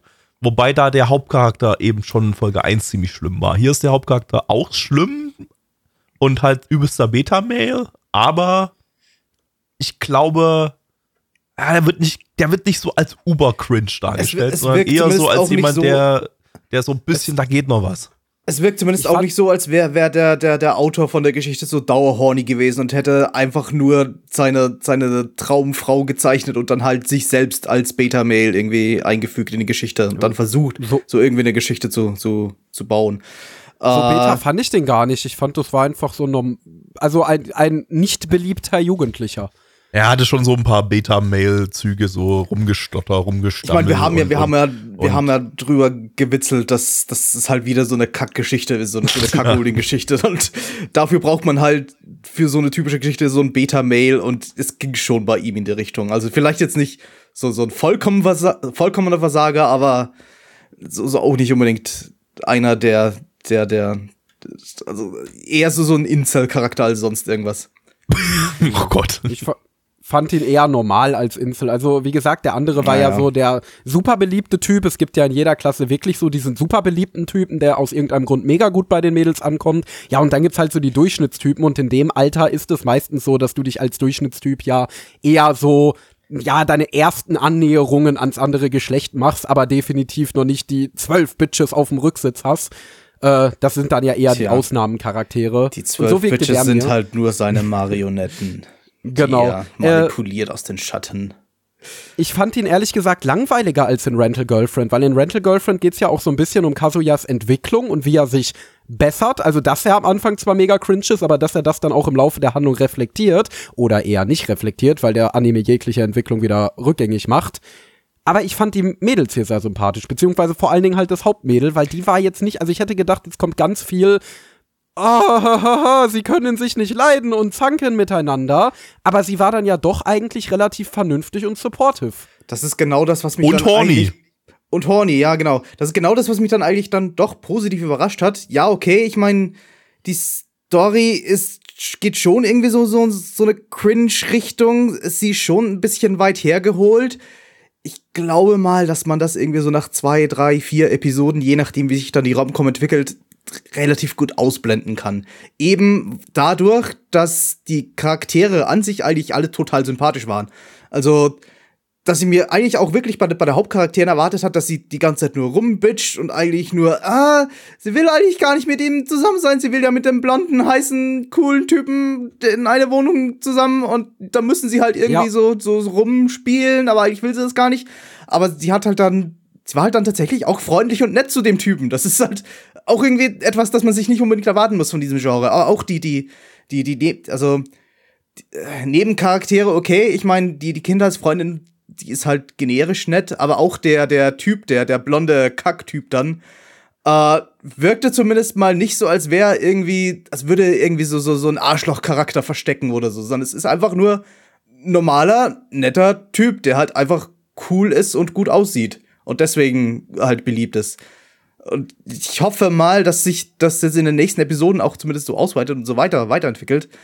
Äh, denn, also nochmal, für mich sind Charaktere halt einfach das Wichtigste an so einer Story und ich kann das gut ausblenden, die ganze dumme Prämisse und die ganze, ja, weit hergeholte Story eigentlich, die hin und vorn keinen Sinn ergibt und über die man eigentlich gar nicht nachdenken äh, darf, um nicht irgendwie tausend Logiklöcher zu entdecken. Äh, das kann ich gut ausblenden, wenn mir die Interaktion der Charaktere gefallen und das war jetzt tatsächlich gegen Ende hin wurde, wurde es immer besser. Ja, also Interaktion ist da, finde ich, auch das Stichwort, weil ich meine, wie du schon sagst, so ein Anime, der hat ja an sich auch nicht viel Plot, wenn du den Plot auf ein Blatt Papier schreiben würdest. Der will ja wirklich, also was ich von so einem Anime erwarte, sind sympathische Charaktere und Romance-Momente, wo ich mir ab und zu mal denke, ja, das ist ganz süß, das ist ganz niedlich, wo man so dieses ja, Gefühl bekommt. Und da, der hatte ja auf jeden Fall das Potenzial, also auch ihre Interaktion mit ihm, wie gesagt, wie sie dann äh, am Anfang wirklich noch äh, komplett nur die Motivation hatte, okay, ich will mir jetzt den Blonden angeln, also spielen wir jetzt mit. Und am Ende ist sie dann ja wirklich genuinely encouraging geworden und hat versucht, ihm zu helfen und hat ihn wieder aufgebaut, als er da äh, niedergeschlagen war wegen seiner Kindheitsfreundin und so. Und die Charaktere sind halt, wie du schon sagst, so grounded. Also das sind nicht so diese typischen Genre-Charaktere, die nur aus ihrem Trope bestehen, sondern die verhalten sich halt wie echte, sympathische, reflektierte Menschen. Ne, so wie sie auch eben sagt, ja gut, ich muss dann jetzt halt hier daran teilnehmen, aber da kann er ja nichts für und deswegen behandle ich ihn jetzt nicht komplett scheiße. Genau, deswegen muss ich mich ja nicht wie, Partner wie ein halt. Arschloch verhalten oder so. Deswegen kann Genau. ich das ja, kann ich ja trotzdem ein nett, eine nette Pers Person sein. Genau, und das macht die Charaktere hier sehr zugänglich und äh, letztendlich auch viel von dem äh, Unterhaltungswert dieses Animes aus, Genau. meiner Meinung nach. Ja, deswegen, also gibt auf jeden Fall deutlich, deutlich schlimmere Vertreter aus dem Genre. Und wenn man Oh ja. das super wackelige Story-Konzept irgendwie ausblenden kann und wie du schon sagst, vielleicht wird man sich nach ein paar Episoden daran gewöhnen und hat es dann auch gar nicht mehr im Hinterkopf, dann könnte der sogar wirklich, wirklich Spaß machen. Ich meine, ich, ich habe Rent a Girlfriend nicht gesehen. Wird das dann, ist das dann noch so ein großes Thema in den späteren Episoden, dass sie halt wirklich eine, Ja. eine, Ja. okay. Da kommen noch weitere, Miet, wiederholt, da wenn kommen es noch Story- wenn es weitere storymäßig- Mietfreundinnen dazu. Wenn, wenn es storymäßig irgendwie so ein großes Thema ist, ist es was anderes vielleicht. Aber gut, ich, ich kenne mich in dem Genre nicht wirklich aus. Gibt es da Der- vielleicht irgendwas, das, oder eben eben Couple of Cucks, äh, ist das Der- also dann auch der- irgendwie doch, der die, Typ- die Prämisse auch irgendwie doch so längere Ich Zeit würde ein Thema? sagen, Ja. Ah, ich würde okay, sagen, Mist. in Domestic Girlfriend ist es nicht mehr so ein Thema. Also dieses ganze Setup mit, die beiden sind quasi seine Stiefschwestern. Das ist quasi nur eine Ausrede, um sie alle unter einem Dach Oder, zu oder, lassen. oder sagen wir mal so, ob es jetzt ein Thema ist oder nicht, kann man das zumindest später dann irgendwie ausblenden oder nimmt man das einfach Nein. hin? Okay, es ist halt dumm, aber es muss halt da sein, damit es irgendwie funktioniert. Also Rent a Also in Rent a Girlfriend. Girlfriend kommt es drauf an. Also da gibt's einige Szenen. Das Problem ist, es, es, es greift das immer wieder so monoton auf. Es ist immer wieder, also wie, das hatte ich ja schon gesagt äh, vor ein paar Podcasts, als ich hier meinen Eindruck zur zweiten Staffel preisgegeben habe, äh, dass es im- immer wieder zu diesem Drama kommt, oh, aber ich bin ja eigentlich nur eine Mietfreundin, ich bin nicht deine echte Freundin. Ja, aber ich Gott. will dich trotzdem unterstützen und miete dich deswegen ständig. Also die legitim, die ersten drei bis vier Episoden der zweiten Staffel haben diese Geschichte wiederholt. Dass sie irgendwas erlebt haben und dann am Ende die Konklusion kam, aber ich bin nur deine Mietfreundin, ja, aber ich liebe dich trotzdem äh, und miete dich jetzt trotzdem jede Woche und gebe dir all mein Geld. Okay. Ja, Ja, das ist, sagt halt einfach genau das, das auf, dass das Konzept eigentlich von hinten und vorn äh, keinen keinen Sinn ergibt und, und niemals da funktionieren hätte man halt würde. was, was Gutes draus machen können, wenn man sich da ordentlich Gedanken zu gemacht hätte. Aber wie du schon sagst, ist das ja, äh, hat Reiji Miyamada ja wirklich einfach nur seine Traumfrau gezeichnet und äh, sich da ein bisschen self-inserted und dann nebenbei noch ab und zu alle paar Chapter mal seinen Kackhold-Fetisch ausgelebt und, äh, Und einen Ja, Harem ist- aufgebaut. und einen Harem aufgebaut. Weil wie gesagt, da kommen Rent a dann ja noch zwei weitere Mietfreundinnen dazu. Eine ist ist hardcore horny und will eigentlich instant den Hauptcharakter nur ficken. Also die ganze Zeit über, das ist ihr Character Trait, dass sie, dass sie Und die ficken andere will. spricht kein Wort. Die andere spricht kein Wort. Äh, und äh, ja, und damit ist der Harem komplett und der Hauptcharakter entwickelt sich null weiter und bleibt ein weinerlicher, A- aber- weinerlicher Trottel. Aber der Vergleich mit Rental Girlfriend ist hier vielleicht ganz interessant, weil das Ding macht eigentlich genau das besser, was mich bei Rental Girlfriend gestört hat. Und zwar, dass die Charaktere in Rental Girlfriend alle, außer Chizuru, nur aus ihren Tropes bestehen. Die bestehen, alle anderen Mädchen bestehen nur aus einem einzigen Trope, wie Gabby das gerade gesagt hat. Und Chizuru kommt einem vor wie ein mega gut geschriebener Charakter, dabei ist sie nur ein decent geschriebener Charakter, weil sich ihr Leben nicht komplett um Kazuya dreht, sondern sie noch ein, zwei andere Aspekte hat, wie zum Beispiel ihre Oma oder ihre Schauspielkarriere.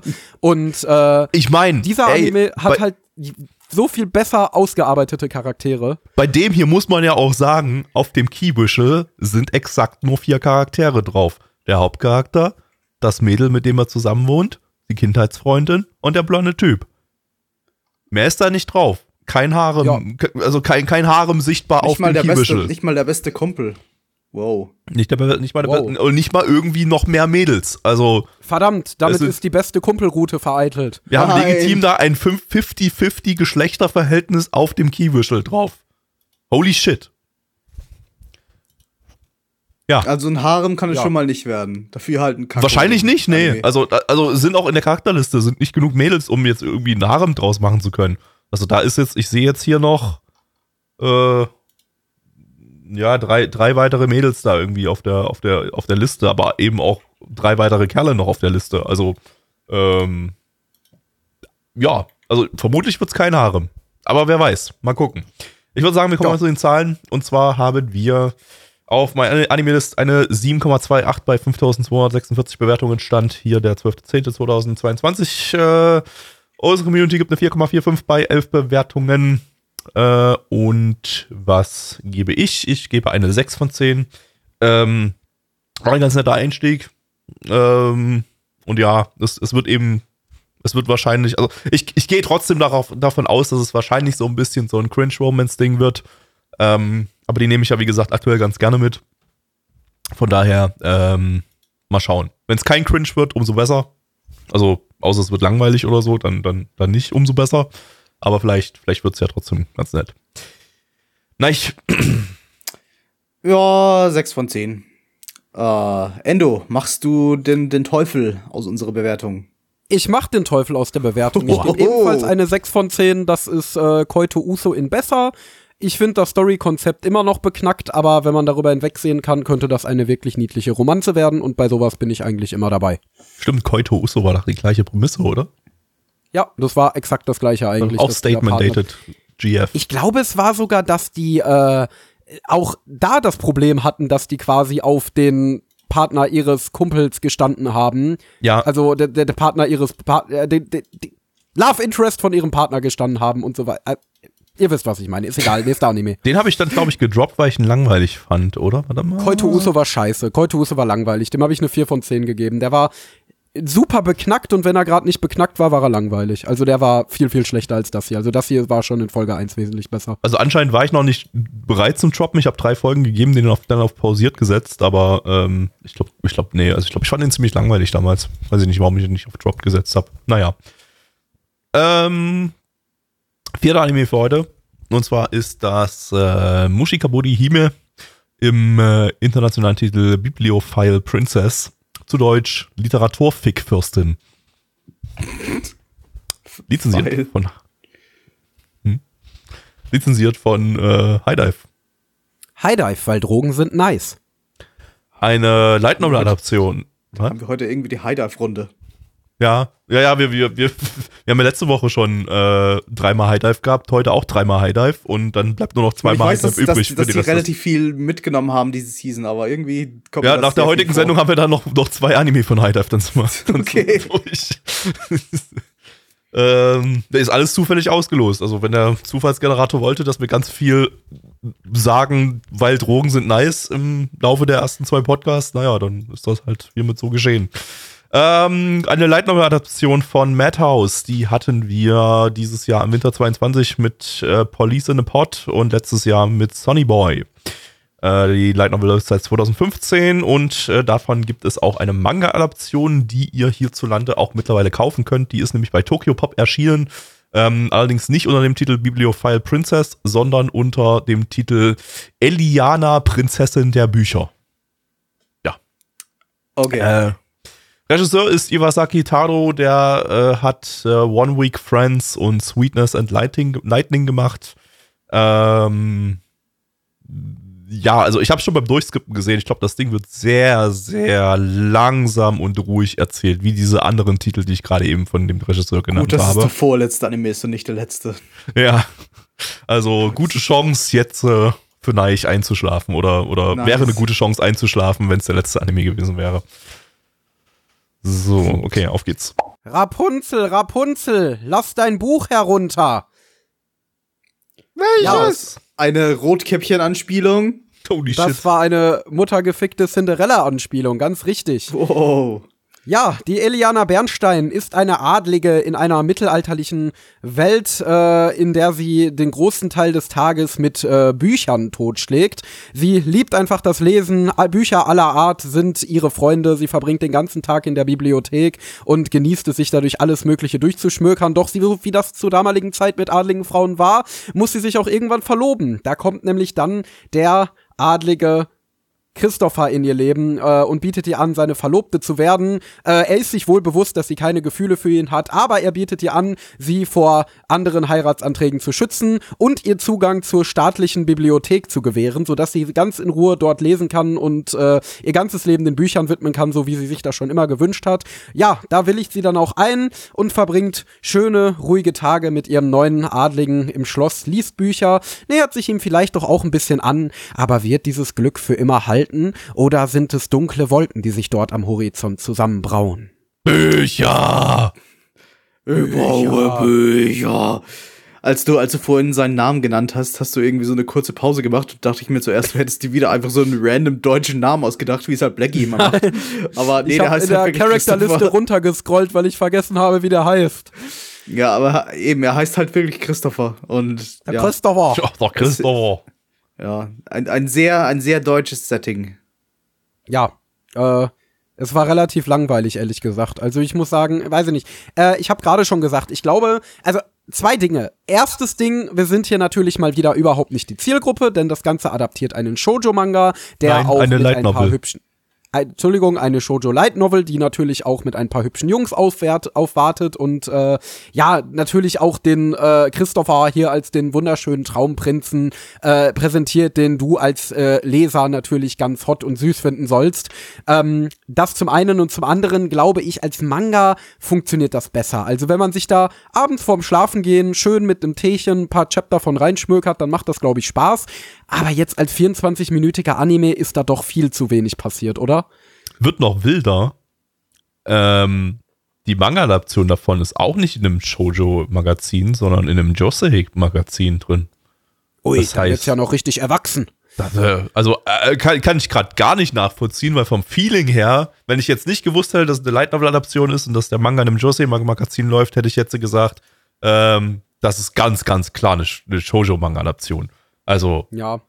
Es also kommt halt auch ein bisschen offensichtlicher dadurch, geht's fast nicht. Aber ist es? es kommt halt auch ein bisschen dadurch, dass die Protagonistin auch noch relativ jung ist, beziehungsweise relativ jung aussieht. Also die, in Josei geht's ja nun mal auch häufiger mehr um erwachsene Frauen und sie war ja, also sie sah zumindest aus wie so, ja, 16 bis 18. Ich glaube, Aber wurde dann erwähnt, dass sie 18 genannt ist, ne? wurde ja 18, ja, genau. Genau. Sie ist 18. Je, Ja, das ist dann klar. schon, das ist dann schon Milf und so und damit, äh, damit gehört es in den Josei Mag Magazin rein. Das, das stimmt schon so.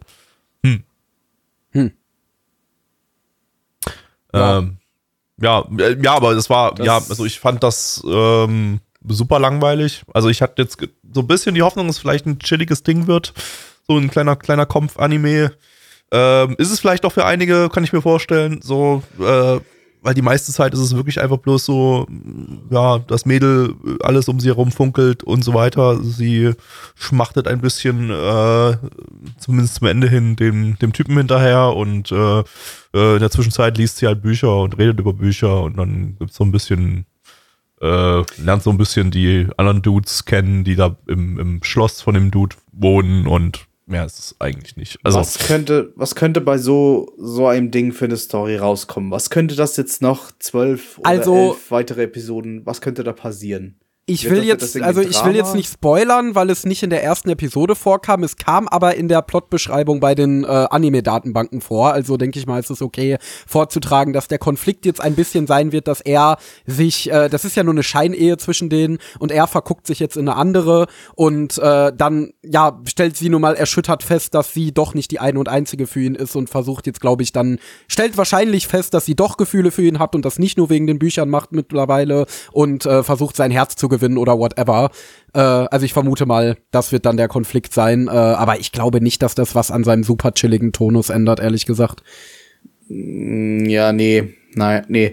Da fehlt halt dann wirklich irgendwie, zumindest für mich, so, so, so ein weiterer, größerer Konflikt. Wenn es da irgendwie um was Politisches oder um was Magisches oder irgendwie so ein Abenteuer, so ein kleines reingebaut werden würde, dann, dass es zumindest so ein bisschen abwechslungsreicher wird, dann, dann würde ich das ganz nett finden vielleicht. So ist mir da wirklich zu wenig Inhalt drin. So fand ich das halt wirklich sehr langweilig. Ja. Es geht halt auch darum, dass ich die mit den Charakteren sehr wenig anfangen kann. Erstens finde ich sie sehr flach. Das ist halt nicht viel dahinter bei denen. ja, total. Äh, Interaktion gibt's da nicht sehr viel. Auch nicht, dass ich mir da denken könnte, ja, da könnte ich jetzt bei dem Drama irgendwie mitfiebern, weil ich will, dass sie unbedingt wieder zusammenkommen oder dass er gewinnt und die andere verliert oder so irgendwas. Denn wir sind sie irgendwie alle ziemlich egal gewesen.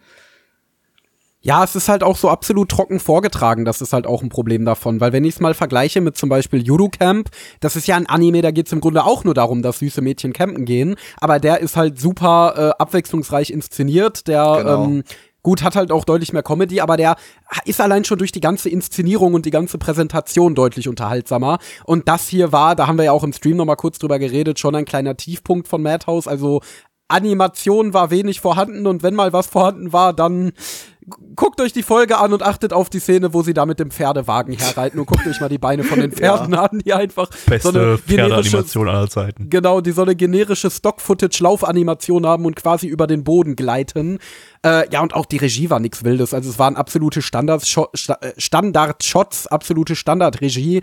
Äh, die hat da nichts wirklich rausgeholt. Also vielleicht hätte man das, Ja, das- wenn man Das kennt man ja von dem Dude irgendwie so. Das soll so lang, langsame Panning-Shots und viel Gefunkel und helle, helle Stimmung und so weiter. Aber mehr. mehr Genau. Aber ich kann mir ehrlich gesagt auch vorstellen, dass dieses ganze Gefunkel auch im Manga schon drin ist und dass man da dass das wirklich eine absolute Low-Effort-Regie ist. Du machst ähm, den Manga auf und wirst geblendet. Genau. Weil da einfach literarisch Sonne im Manga ist. genau.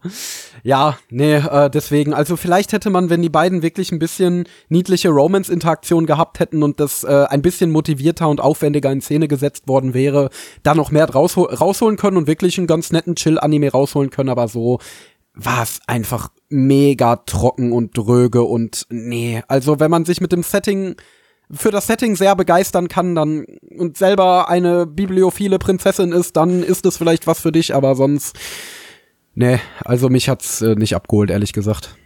Ja, du musst glaub- dich halt auch wirklich eindeutig mit der Hauptcharakteren identifizieren können. Du musst eine Prinzessin sein und du musst Bücher mögen. Genau dann Ja. ist der Anime für dich. Dann ist der Anime für dich. Nee, aber ich kann mir vorstellen, wenn man selber so ruhiger Mensch ist, der gerne Bücher liest in seiner Freizeit, dann kann man sich da vielleicht ein bisschen self-inserten. Ich meine, es gibt ja viele Mädels, die so drauf sind, von daher ja, Endo der Vielleicht können- Frauenversteher. Genau. Vielleicht können die sich da self-inserten oder so. Ich kann's nicht. Ich Ansonsten, ansonsten nicht würde ich hier, glaube ich, eher Staffel 1 von Bookworm empf empfehlen. Ähm, das hat eine ähnliche Prämisse mit einer äh, büchersüchtigen, aber einem viel interessanten, interessanteren Hintergrund und viel interessanteres Worldbuilding. Äh, lässt nur leider komplett nach danach, aber ähm, Staffel 1 kann man sich ganz gut geben, immer noch von der Serie. Ist immer noch etwas, was ich sehr gut weiterempfehlen würde. Ja. Gut, so wirklich Gut. was dazu sonst zu sagen haben wir nicht, oder? Nö, auch Nee, keine Zahlen, Ahnung. würde ich sagen. Äh, mein Anime-List gibt eine 7,07 bei 2222 Bewertungen. Holy shit. Ähm, äh, Stand ist mal noch der 12.10.2022. Die 22 ist überall, Leute. Überall. Ah! Ähm, unsere Community gibt eine 4,09 bei 11 Bewertungen. Was gibt denn der Endo? Oh, ich würde sagen, ich stehe dem Ding an sich relativ neutral gegenüber, weil auch wenn es mir jetzt nicht gefallen hat, war es definitiv nicht schlecht. Es war halt einfach nur seicht as fuck. Also die Story war seicht as fuck, die Regie war seicht as fuck, die Charaktere waren seicht as fuck. Ähm, und das hat mich nicht abgeholt. Das hat mich stellenweise sogar gelangweilt, wie gesagt, weil die Regie schon ein bisschen low effort war. Aber es hat jetzt auch nichts aggressiv schlecht gemacht. Deswegen gebe ich mal noch eine 4 von 10. Äh, aber hat mich nicht begeistert. Gabby. Äh, ja, drei von zehn war langweilig. Nice. Boah, nee. Äh, gibt nichts Schlimmeres als einen langweiligen Anime. Das ist schlimmer als ein schlechter Anime. Ich gebe eine 2 von 10. Holy shit. Ähm, also, holy shit, wollte ich eigentlich gerade sagen, weil ich dachte, du gibst es eine Eins, aber äh, Nein, nein, nein, ah, nee. Aber eine zwei ist noch eine nicht zwei shit. geb, eine 2 gebe ich für Anime, die mir keinen Mehrwert gegeben haben und eine 1 gebe ich bei Anime, die anderen Leuten auch keinen Mehrwert gibt, sagen wir mal so. Wir können ja noch, wir können ja noch Pleckis, Pleckis Bewertung einschätzen. Boah, nee, langweilige Kackscheiße, eins von zehn, kann sich ficken. Ja, weiß ich, 6 von 10, aber mehr ist da halt echt nicht drin. Was für. okay, letzter Anime für heute. Wir schauen jetzt äh, Seiken Densetsu Legend of Mana The Teardrop Crystal. Zu Deutsch. Hinweistext für spirituelle Energie. Das Riss-Wasserspiegeldifferenz-Ohrglas. Lizenziert von Crunchyroll. Crunchyroll. Äh, ja, eine Adaption äh, eines Videospiels innerhalb der Mana-Serie ähm, zum 30. Jubiläum von der, von der Reihe. Äh, ist der, der vierte Teil der Reihe. Äh, sehr bekannt da, da, aus, dieser, aus dieser Spielerei ist ja auch äh, Secret of Mana. Sagt vielleicht einigen was.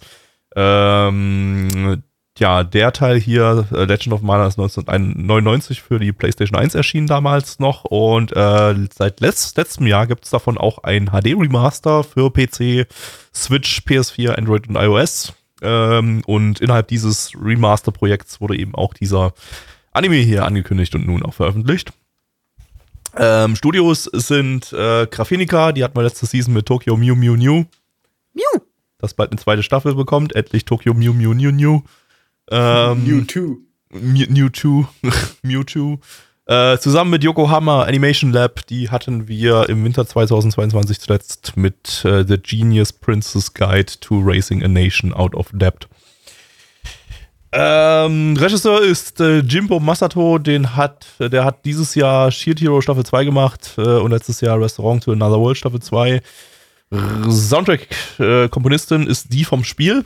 Also die haben, ich weiß nicht, ob der Original-Soundtrack vom Spiel tatsächlich hier auch übernommen wurde. Wahrscheinlich, naja, ich nehme an, passt wahrscheinlich in den 1999er PS1-Soundtrack passt wahrscheinlich nicht mehr so geil heutzutage jetzt in den modernen Anime rein. Von daher nehme ich mal an, dass die, die Frau das nochmal ein bisschen überarbeitet hat. Äh, auf jeden Fall eine, ähm, eine Komponistin, die äh, für so einige Rollenspiel-Soundtracks äh, bekannt ist, nämlich unter anderem für den Soundtrack zum äh, Super Mario RPG und zu Mario und Luigi Superstar Saga.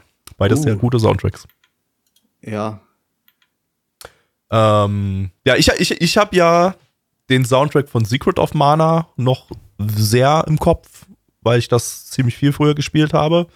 Äh, Legend of Ma- Mana habe ich aber gar keine Berührungspunkte. PS1 hatte ich nie. Ähm, okay, gut, Secret of Mana habe ich auch nur auf dem Emulator, auf dem Super Nintendo Emulator damals gespielt. Ähm, aber du meinst auf deiner real gekauften Super Nintendo Hardware von Ja, Nintendo. TM. Natürlich. ähm, ja, Ja. und Ich, ich schäme mich irgendwie zuzugeben, dass ich nie irgendwas von, von der Mana-Reihe gespielt habe, obwohl es eigentlich so, so, ein, so eine bekannte Reihe ist und eigentlich Secret of Mana so als, als einer der, der quintessentiellen Super Nintendo äh, äh, JRPGs gilt. Aber das Den, den, also den habe ich auch sehr gemocht. Ich weiß aber nicht, ob es heutzutage noch irgendwie jemanden vom Hocker haut. Es ist schon, es ist schon sehr, sehr Standard JRPG.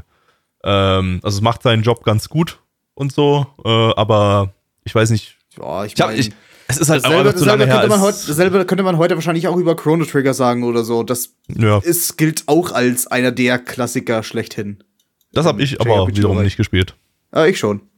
Sehr gutes Spiel. Ich hatte keine Berührung mit der Reihe. Ich kannte den Titel so Du nach dem warst Motto, zu der Zeit schon mal null. Jahre alt. Ich war zu der der Zeit rauskam. wirklich null Jahre alt, als das rauskam. Von daher, ja. Und den Titel habe ich mal aufgeschnappt, aber danach, also ich habe heute erst erfahren, dass das ein Videospiel ist. Also, ja. Gucken wir mal, ne? Ja, let's go. Jawohl. Ja, liebe Leute. Legend of Mana Ocarina of Experience Points war auch mein Lieblingsspiel auf der Dreamcast 2 von Sega Tendo. Was war denn euer Lieblingsrollenspiel auf der PlayStation 64, Gabby und Endo? Äh, Autobahn Mario 64. Wunderschön. Hello Kitty, Mon. Hast du da, hast du da auch Atem- immer mit, mit, mit Mario und dem grünen Mario gespielt? Ja, und mit dem gelben Mario und dem lila Mario, die immer Wah gesagt haben. Nee, ja. Äh, ich meine. Ma, Ma. Ma. Oh nein, jetzt, Ja, muss, jetzt, also muss, jetzt, muss ich wieder, jetzt muss ich wieder an Penismonster mit, mit, mit dreckigem Hintern denken. oh Gott. Oh Gott, Ähm, Ma. Ja, also in meinem Lieblingsspiel handelte es sich um Shiloh. Das ist nämlich ein junger Junge, der in einem beschaulichen Häuschen in einem ruhigen Dörfchen lebt, aber nachts immer wieder Visionen bekommt und eine Stimme hört, äh, die ihm von einer Mission erzählt, die er erledigen muss. Äh, welche Mission genau, weiß er aber nicht so recht, zumindest so lange, bis er zwei Jumi begegnet. Das ist eine Rasse, die äh, verfolgt wird, da sie wertvolle Steine besitzen. Ähm, die die anderen sich unter den Nagel reißen wollen und ihm wird jetzt klar, was er machen will. Er will die Jumis retten, er will deren Ausrottung verhindern und am besten auch noch die ja, das Ende der Welt abwenden. Wild. Aber Wild. wart ihr auch alle 25? Wir waren tatsächlich alle über 25 und besitzen alle einen Computer. Das heißt, ähm, Sehr gut. Also ähm, ich bin nicht über 25. fuck. Ich bin 23. Da müssen Oh, dann, rauswerfen. was dann war der Anime hast. für dich ja kein Must-Watch. Ja. Nee, ich würde auch grundsätzlich sagen, das war nicht so ein Must-Watch, weil es war, also ich bin ja jemand, der überhaupt gar keine Berührungspunkte mit dem ganzen Mana-Franchise hat und es hat sich ultra trocken und langweilig angefühlt. Ja, also, Also- ich, ich habe ich hab nebenbei äh, mir ein Gameplay-Video geöffnet äh, vom Anfang des Spiels, was bei uns im Chat gepostet wurde und es ist halt tatsächlich einfach nur das, was passiert, wenn man das Spiel regulär spielt und äh, die ganzen NPCs anquatscht, das, das, das war dieser Anime. Also da, du, du, der Anime zeigt das Startdorf aus dem, in, in dem man halt als Charakter startet in, in, in Legend of Mana und dann ja trifft man eben auf so einen so einen Typen da in einem in einem äh, Gebäude drinne, der da so eine Fee be- bedroht und so weiter und der gibt dann die erste Quest und dann gehen sie in den Dungeon und so weiter und zwischendrin werden noch andere NPCs angequatscht, um ein paar Informationen zu bekommen. Das ist genau das, was im Spiel passiert und ähm, Ja, genau. Nicht, nicht, nur, nicht nur, dass du eben immer genau wusstest, okay, das hier ist jetzt wahrscheinlich der Tutorial-Boss. Hier hat der, der Mentor wahrscheinlich gesagt, ja, drück A, um anzugreifen oder irgendwie sowas. Oder die, der, der, der, der Dungeon oder was auch immer, die ganzen Sachen halt. Äh, man hat auch irgendwie genau gemerkt, okay, das sind jetzt die, die, äh, die, die drei, die, die, die Hauptcharaktere halt, die so neben Fuck. Fuck. Und es gab jetzt keine technischen Probleme oder so. Und ich werde jetzt einfach meinen Gedanken weiterführen. Äh, ich wollte eigentlich nur sagen, dass äh, ich fand, du hast halt trotzdem genau gemerkt, die haben da wirklich eins zu eins einfach das Spiel herunter äh, animiert. Die haben da irgendwie wenig Kreativität reingesetzt. ja.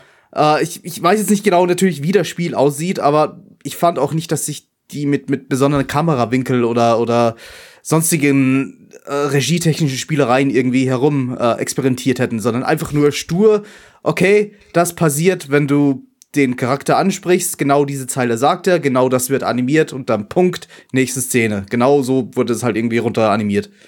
Glaub irgendwie nicht, dass sich die da recht viel Mühe gegeben haben. Ich meine, du hast schon Ja. gesehen, offenbar haben die dann doch irgendwie so ein bisschen Liebe für das Spiel, denn der Soundtrack war halt super, aber es war halt der Soundtrack, den man eh vom Spiel kennt. Also der, der also- dürfte halt ein bisschen remastered sein, aber Es war jetzt nicht eine komplett lieblose Adaption. Äh, es waren nicht, nette nee. Hintergründe und so auch alles und und äh, paar Sachen waren ganz nett in Szene gesetzt und so. Aber ich, also es kam schon sehr sehr deutlich rüber, dass das eine Adaption für Fans des Spiels war, die einfach Absolut. wirklich knallhart das Spiel runter adaptiert.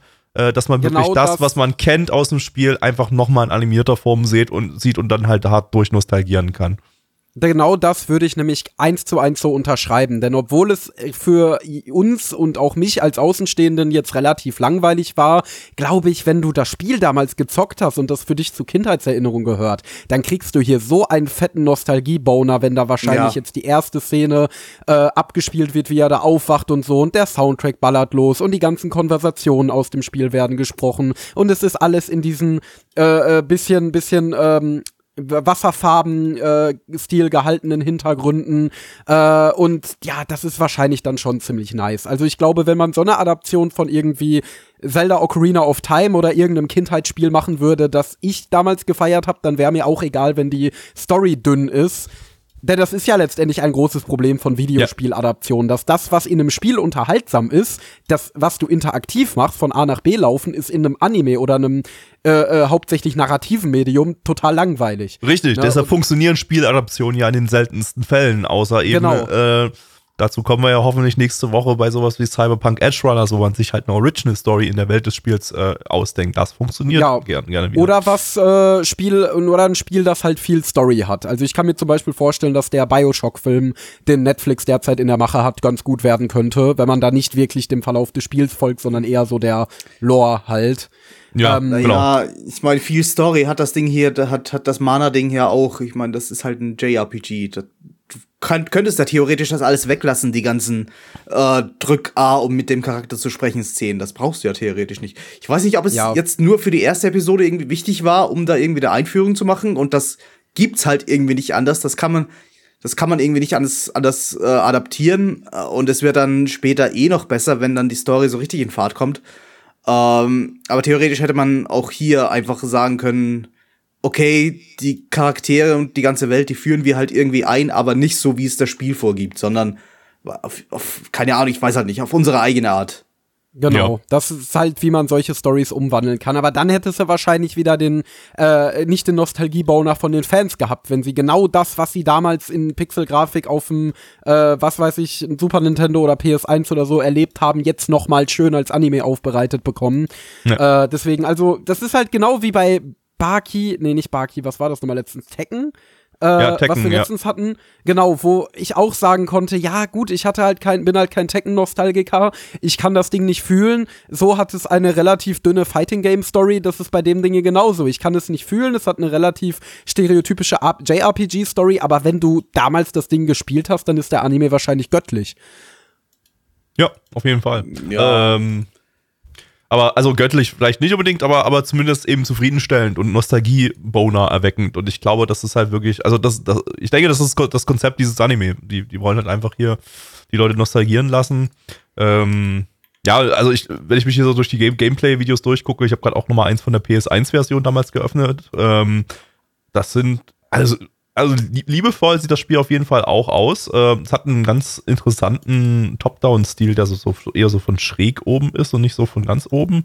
Äh, dadurch siehst du, hast du super detaillierte Zeichnungen der, der Spielwelt, was auch der Anime so ein bisschen zumindest drüber gebracht hat mit seinen detaillierten Hintergründen. Ähm, das sieht schon, das sieht schon, das sieht schon nach etwas aus, was, was äh, Spaß machen könnte, denke ich. Also ähm, mhm. da war jetzt The Secret of Mana, war dann doch, doch sehr klassischer. Aber gut, das war halt auch ein Super Nintendo-Spiel von 1992, glaube ich, oder so.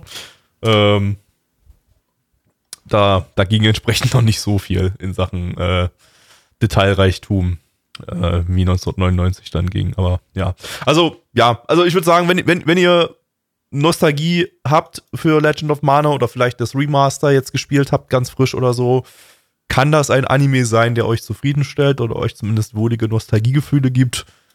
Für uns war es jetzt nicht so wirklich was, weil es ist halt, hat halt nicht viel zu bieten. Als, als Standalone-Ding. Nee. Aber ich habe es zumindest nicht gehasst.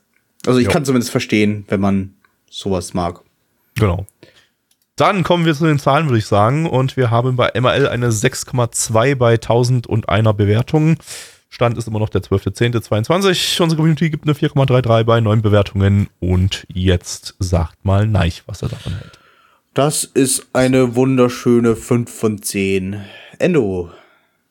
Boah, ich muss tatsächlich sagen, ich gehe relativ niedrig, weil ich mich doch ziemlich hart gelangweilt habe in der Folge. Also es ist mal wieder so ein Fall von wegen, ich verstehe, was der Anime sein will, Und wenn man in die Target Group dieses Animes fällt, dann findet man den bestimmt auch gut.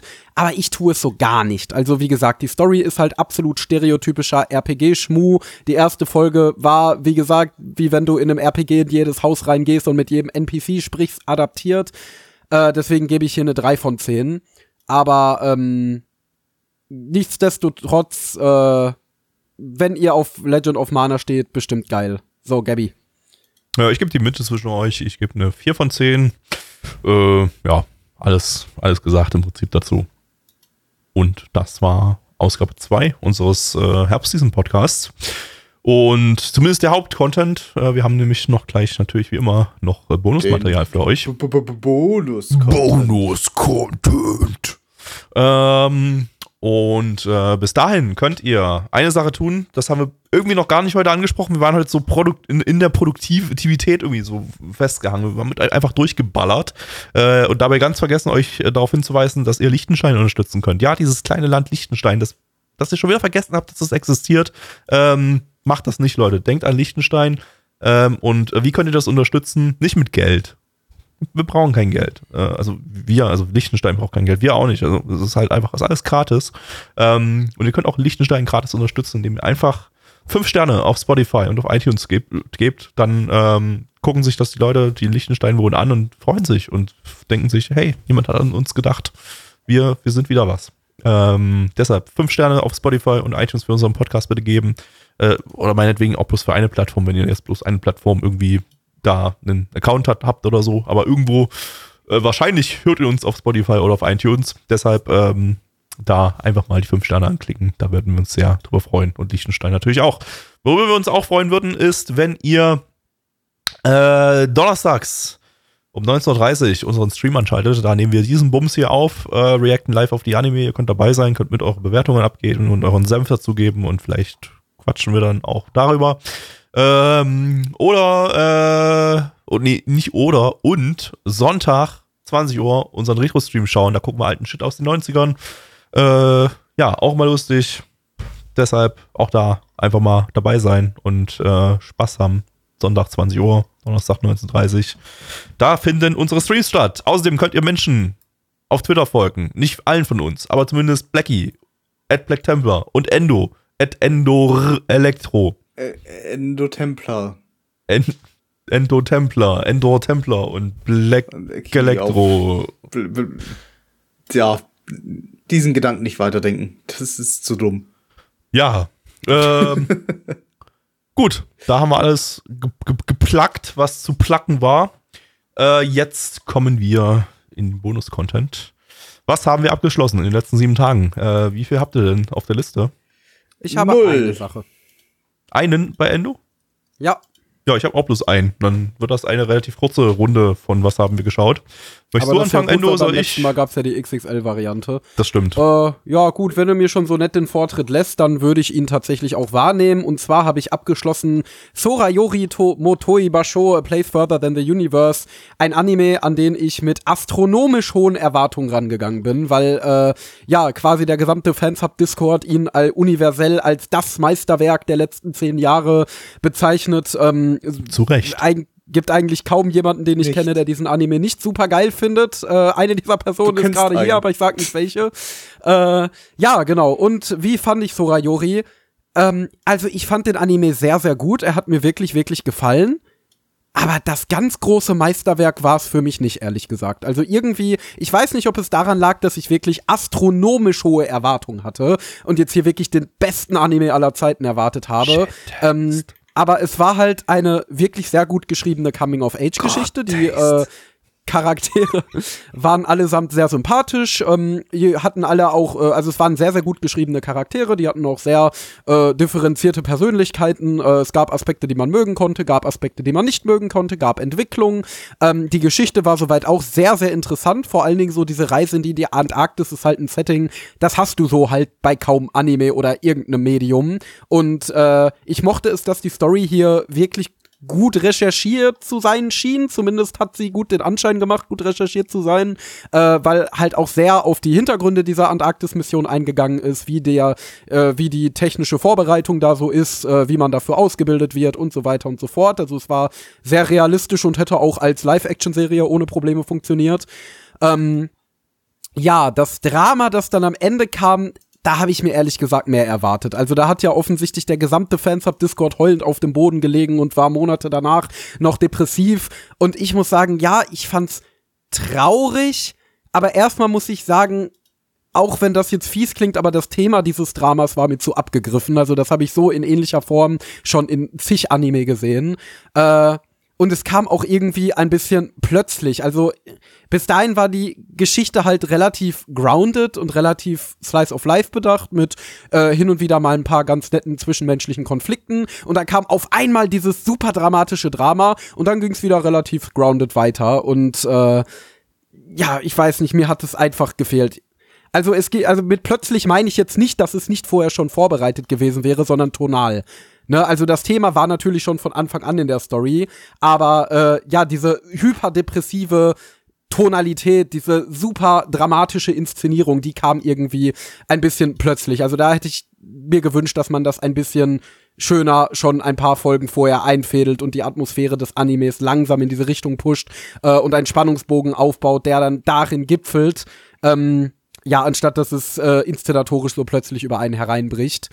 Ähm, ja, genau. Umgesetzt war es absolut großartig. Also Regie war absolut super, ähm, Animation war absolut super. Da kann man da überhaupt nichts gegen sagen. Ähm, und insgesamt war es halt auch einfach super stimmig. Also es hat mega viel Spaß gemacht zu schauen. Ich habe mich äh, die meiste Zeit über ziemlich gut unterhalten gefühlt. Der Anfang finde ich hat sich aber ein bisschen geschleppt. Na, also so die ersten drei bis vier Folgen fand ich, die gingen ein bisschen langsam voran. Ähm, bis es da mal so richtig in Fahrt gekommen ist und bis ich dann auch angefangen hatte, mich so richtig für die Charaktere zu interessieren, brauchte ich schon eine Weile. Äh, und das ist letztendlich auch das, was auch zum Teil den Ausschlag meiner Bewertung gibt, denn äh, eine wirklich, wirklich gute Bewertung braucht für mich, kriegt für mich Anime, die mich von Folge 1 an wirklich packen. Und äh, ja, das hat der halt nicht gemacht. Also die ersten paar Folgen fand ich nett, dann ab Folge 4 wurde es sehr, sehr unterhaltsam bis zum Schluss. Ähm, aber so der richtige Moment, wo ich mir gedacht habe, boah, das ist ein Meisterwerk, das berührt mich jetzt, das nimmt mich mega mit, das äh, macht mich voll fertig, das fühle ich auf allen Ebenen. Das hat die Serie irgendwie nicht so ganz erreicht. Und deswegen gebe ich dem auch nur eine 8 von 10. Ähm, Shit.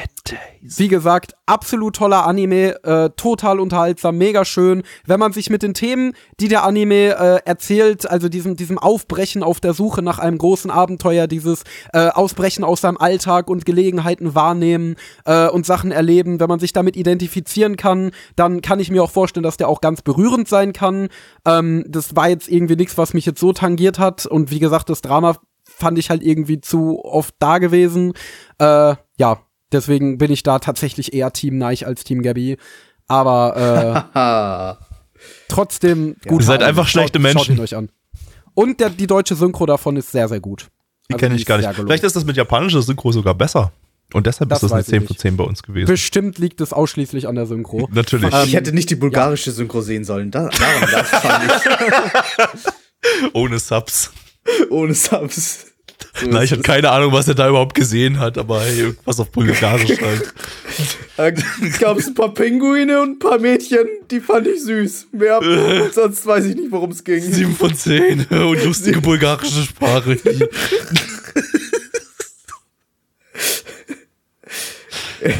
äh, ja. ja. Gut. Ja.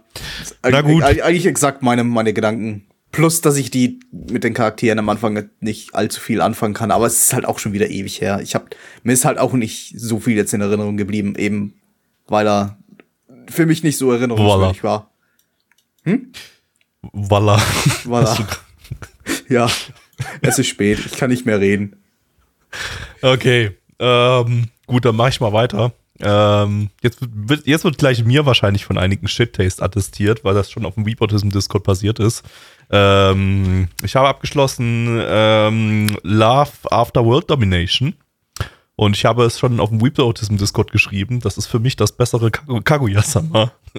Oh, nice. Also zumindest besser als Staffel 1. Staffel 3 kann ich noch nicht so viel dazu sagen, weil ich die noch nicht abgeschlossen habe, aber die finde ich auch deutlich weniger lustig als Staffel 2. Staffel 2 von Kaguya-sama ist für mich so der, der Comedy-Höhepunkt irgendwie so. Ähm, also nicht unter allen Anime, aber schon so innerhalb dieser Serie und auch generell ein ziemlicher Höhepunkt. Ähm, aber Love After World Domination ist für mich was der, ein, besserer Retard Rom-Com Anime ähm, als als Kaguya-sama Staffel 1, der auf eine ja, der auf der der sehr ähnlich ist, finde ich vom Humorfaktor. Also ähm, viel so ein bisschen mit Missverständnissen Zeug Zeug äh, äh, spielt. Gut, hier sind jetzt die Hauptcharaktere quasi ab Folge 1 ein Pärchen. Das macht's ein bisschen anders. Äh, also wer, wer sich nicht mehr erinnern kann, wir hatten das ja ähm, ja vor zwei Seasons im, im, im Stream, da haben wir euch ja die Story erzählt, aber vielleicht gerade noch mal, äh, das ist ja so eine so eine Power Rangers Parodie oder so eine, also so- wenn man es jetzt mal, wenn man es jetzt mal plebejisch äh, sagen möchte, ansonsten ja halt so eine Super Sentai äh, Tokusatsu ähm, Parodie, in der eben äh, der die Anführerin oder eine der Einf Anführerinnen von den von den Bösewichten äh, in einer Beziehung ist mit äh, quasi dem quasi am Anführer der Heldentruppe, die gegen die Bösewichte kämpft. Und die müssen im insgeheimen ihre Liebe ausleben und äh, aufpassen, dass eben keiner merkt, dass äh, ja, dass die, dass hier die verfeindeten Fraktionen insgeheim da eben die beiden quasi Anführer miteinander bumsen. Und äh, wobei sie bumsen nie, aber es ist, es ist, es ist harmlose, harmlose Anime-Romance, ne? Aber ich glaube, ich glaube, es wurde sich noch nicht einmal geküsst, oder? Wurde sich da geküsst in der Serie? Ich glaube nicht. Dann wäre sie ja schon schwanger. Ja, eben, dann wäre sie ja schon schwanger. Aber sie haben schon Händchen gehalten auf jeden Fall. Also eigentlich sind sie schon weitergegangen als, als Küssen und Sex. Also von daher, ähm, ja, ist schon, Ja. ist schon, es geht schon, geht schon sehr, sehr weit. Ist schon sehr hardcore, der Anime. Aber äh, ja, also der, der, der Humor kommt in erster Linie daher, dass, dass ja halt so total dumme, absurde Situationen entstehen. Das Ding ist super kreativ in Sachen ähm, ja, Bö Bösewicht-Design und so und halt diese, diese Welt der Bösewichte so, so absurd wie möglich aufzubauen. Also so die, die äh, Hauptcharakterin da zum Beispiel ihre gesamte Familie ähm, hat halt, will halt, dass alle Kinder irgendwie so möglichst böse Bösewichte werden und sich dann mit, mit äh, am Ende irgendwie mit irgendwelchen äh, Tieren kombinieren lassen durch äh, menschliche Umbau, Dingsi, keine Ahnung, äh, um zu Supermonstern zu werden oder sowas. Und äh, die Familie sitzt die ganze Zeit vorm Fernseher und feiert die, feiert ab, wie, wie ihre Tochter da bö als Bösewichtin böse Dinge tut und so. Äh, und ja, also es ist super dummer Humor. Ähm, aber mich, mich, mich hat's sehr gut unterhalten in jeder Folge. Und ähm, mich hat's oft genug zum, zum Lachen gebracht. Äh, ich ich stehe halt total auf, auf komplett dämlichen Kackhumor. Das ist auch bei Kaguya-sama. Das hat bei mir nicht dabei gescheint, dass die beiden äh, Hauptcharaktere da irgendwie sich, sich, sich äh, ja, versuchen nicht einzugestehen, dass sie, dass sie in den jeweils anderen verliebt sind, sondern bei Kaguya-sama habe ich in erster Linie über die dummen Witze mit Chika oder so gelacht, irgendwie, wenn sie mal wieder retarded war und irgendwas Dummes gesagt hat oder so. Oder, äh, ja. Und, und davon hatte dieser Anime hier genug von dieser Sorte. Und ähm, das, ja, war für mich durch und durch ein sehr, sehr stabiler Comedy-Anime, mit dem ich, mit dem ich eine Menge, eine Menge Spaß hatte. Ähm, ja, und alles im allen eine 7,5 gebe. Tja, von 10. Rauf auf die Plan to Watch. Ja. Ich glaube. Hatte äh, den sowieso schon auf der Plan to Watch, weil die PVs niedlich aussahen. Ja, niedlich ist er auch. Also der ist auch, auch hat, hat haufenweise süße, niedliche Romance-Szenen, äh, die jetzt auch nicht super kitschig sind oder so, weil sie halt irgendwie, ja, weil sie meistens in den Witz eingebaut sind, aber innerhalb des Witzes kann man dann an einigen Szenen sagen, ja, das, das war ganz, das war ganz niedlich. Ähm, Der hat auch, halt hat auch, in den PVs schon aus wie der absolute Animationszusammenbruch. Nee, gar nicht. Also äh, animationstechnisch sogar, also durchgängig stabil, sehr kreative Regie, der Regisseur, der hat ja auch ähm, Yojo Chacho gemacht, äh, was so ein Kurzanime war, äh, den ich sehr abgefeiert habe. Der hat auch Boss großartige Baby. Regie. Boss Baby, genau. Ähm, und also man, man, merkt diesen Regisseur. So, der hat, der, der, der macht gerne sehr dummen, brachialen Humor, der übertrieben inszeniert ist und äh, ist damit ein Regisseur, den ich auf jeden Fall in nächster Zeit weiterverfolgen werde, weil der hat noch nicht viel gemacht, der ist ein relativ ju- junger Regisseur, aber der äh, hat jetzt zwei Anime gemacht, die comedy-technisch so genau, genau meinen Nerv treffen. Äh, von daher, ähm, ja, habe ich, da, hab ich da hohe Erwartungen in den Dude. Der macht ja jetzt auch Boss Baby 2 dann nächstes Jahr. da freue ich mich schon wieder sehr drauf. Und auch, ja, ansonsten, nö, also hier war nix, hier ist eigentlich nichts zusammengebrochen, hatte sogar so ein paar kleinere Sakuga-Momente, äh, aber jetzt nichts super krasses oder so, aber war auf jeden Fall eine durchgängig sehr, sehr solide Produktion, würde ich sagen. Und ähm, äh, ja, und hat, hat geliefert. Ja. Gutes Ding. Von daher, meine Schauempfehlung, wahrscheinlich werden dann einige sagen, äh, wie, wie zum Beispiel im Weeportism Discord, ah, nein, dieses Tokusatsu-Setting, da kann ich ja überhaupt nichts damit anfangen. Und äh, das macht ja para- parodiert ja nur die ganze Zeit diese Sachen, die ich gar nicht kenne, weil ich nie Power Rangers gesehen habe. Habe ich auch nicht. Ich bin auch überhaupt kein Tokusatsu-Fan. Ich habe äh, Power Rangers fand ich als Kind immer albern und so und, und äh, geschweige denn irgendwelche japanischen Tokusatsu-Sachen geschaut. Ähm, trotzdem hat mich das Ding mega gut unterhalten. Ähm, ja, von daher einfach mal offen rangehen und äh, ja, Bock auf dummen Kackhumor mitbringen. Weil daraus besteht das Ding. Weil es gerade auf der Anlist Homepage steht. Warum gibt's ein Anime zu Amogus? Was? Gerade gepostet. Es ist halt einfach legitim Among Us. Einfach nicht, nicht, nicht irgendwie so, so, ein, so ein Scherz haben, dafür ist es einfach legitim Among Us. Also war ein? Manga, also ein Manga irgendwie. One Ach so, ist ein Manga. Ah, verdammt, ja. Of the Video Game of the Ja, hat anscheinend jemand Okay, einen okay. Amogus-Manga gemacht. okay. Gut, ich Okay. dachte irgendwie, es wäre wär ein Anime gewesen, ja. War ich falsch, war auf der falschen Seite. Wenn Ja. du den Autor anklickst, der hat auch ausschließlich den Amogus-Manga gemacht. Dun, dun, dun, Und wenn man dun, auf den dun, dun. Twitter-Account draufklickt, hat er da auch ein Amogus-Header-Image im. Was zur Hölle ist das? Ich habe keine Ahnung. Aber jetzt weiß ich, was ich lesen muss. Gut, dann würde ich sagen, Amogus. rappen wir es hier im Podcast mal ab, oder? Machen wir so. Äh, das war der zweite Herbst Season 22 Podcast hier bei Nana One. Ähm, und nächste Woche geht's weiter mit Ausgabe 3. Dann hoffentlich wieder mit Blackie. Äh, wenn nicht, gibt's nächste Woche wieder keinen Cyberpunk Edge Runners. Ja, das wird jetzt so Bis lange zum. Schluss. Bis, bis, Bis zum ganz Schluss. zum, bis, bis in zwei Jahren. Genau, in zwei Jahren ist Blackie dann nicht mehr krank und dann gucken wir endlich Cyberpunk Edge Runners. Und dann ist er wieder und dann, krank. Und dann wird Neich sagen, das war mit, weil die erste Folge von der Serie ist auch nicht so geil wie der Rest. Aber dazu später dann mehr. Sehr gut. Ähm, okay, tschüss. Tschüss. Ciao. Und jetzt zu dir, Mitch.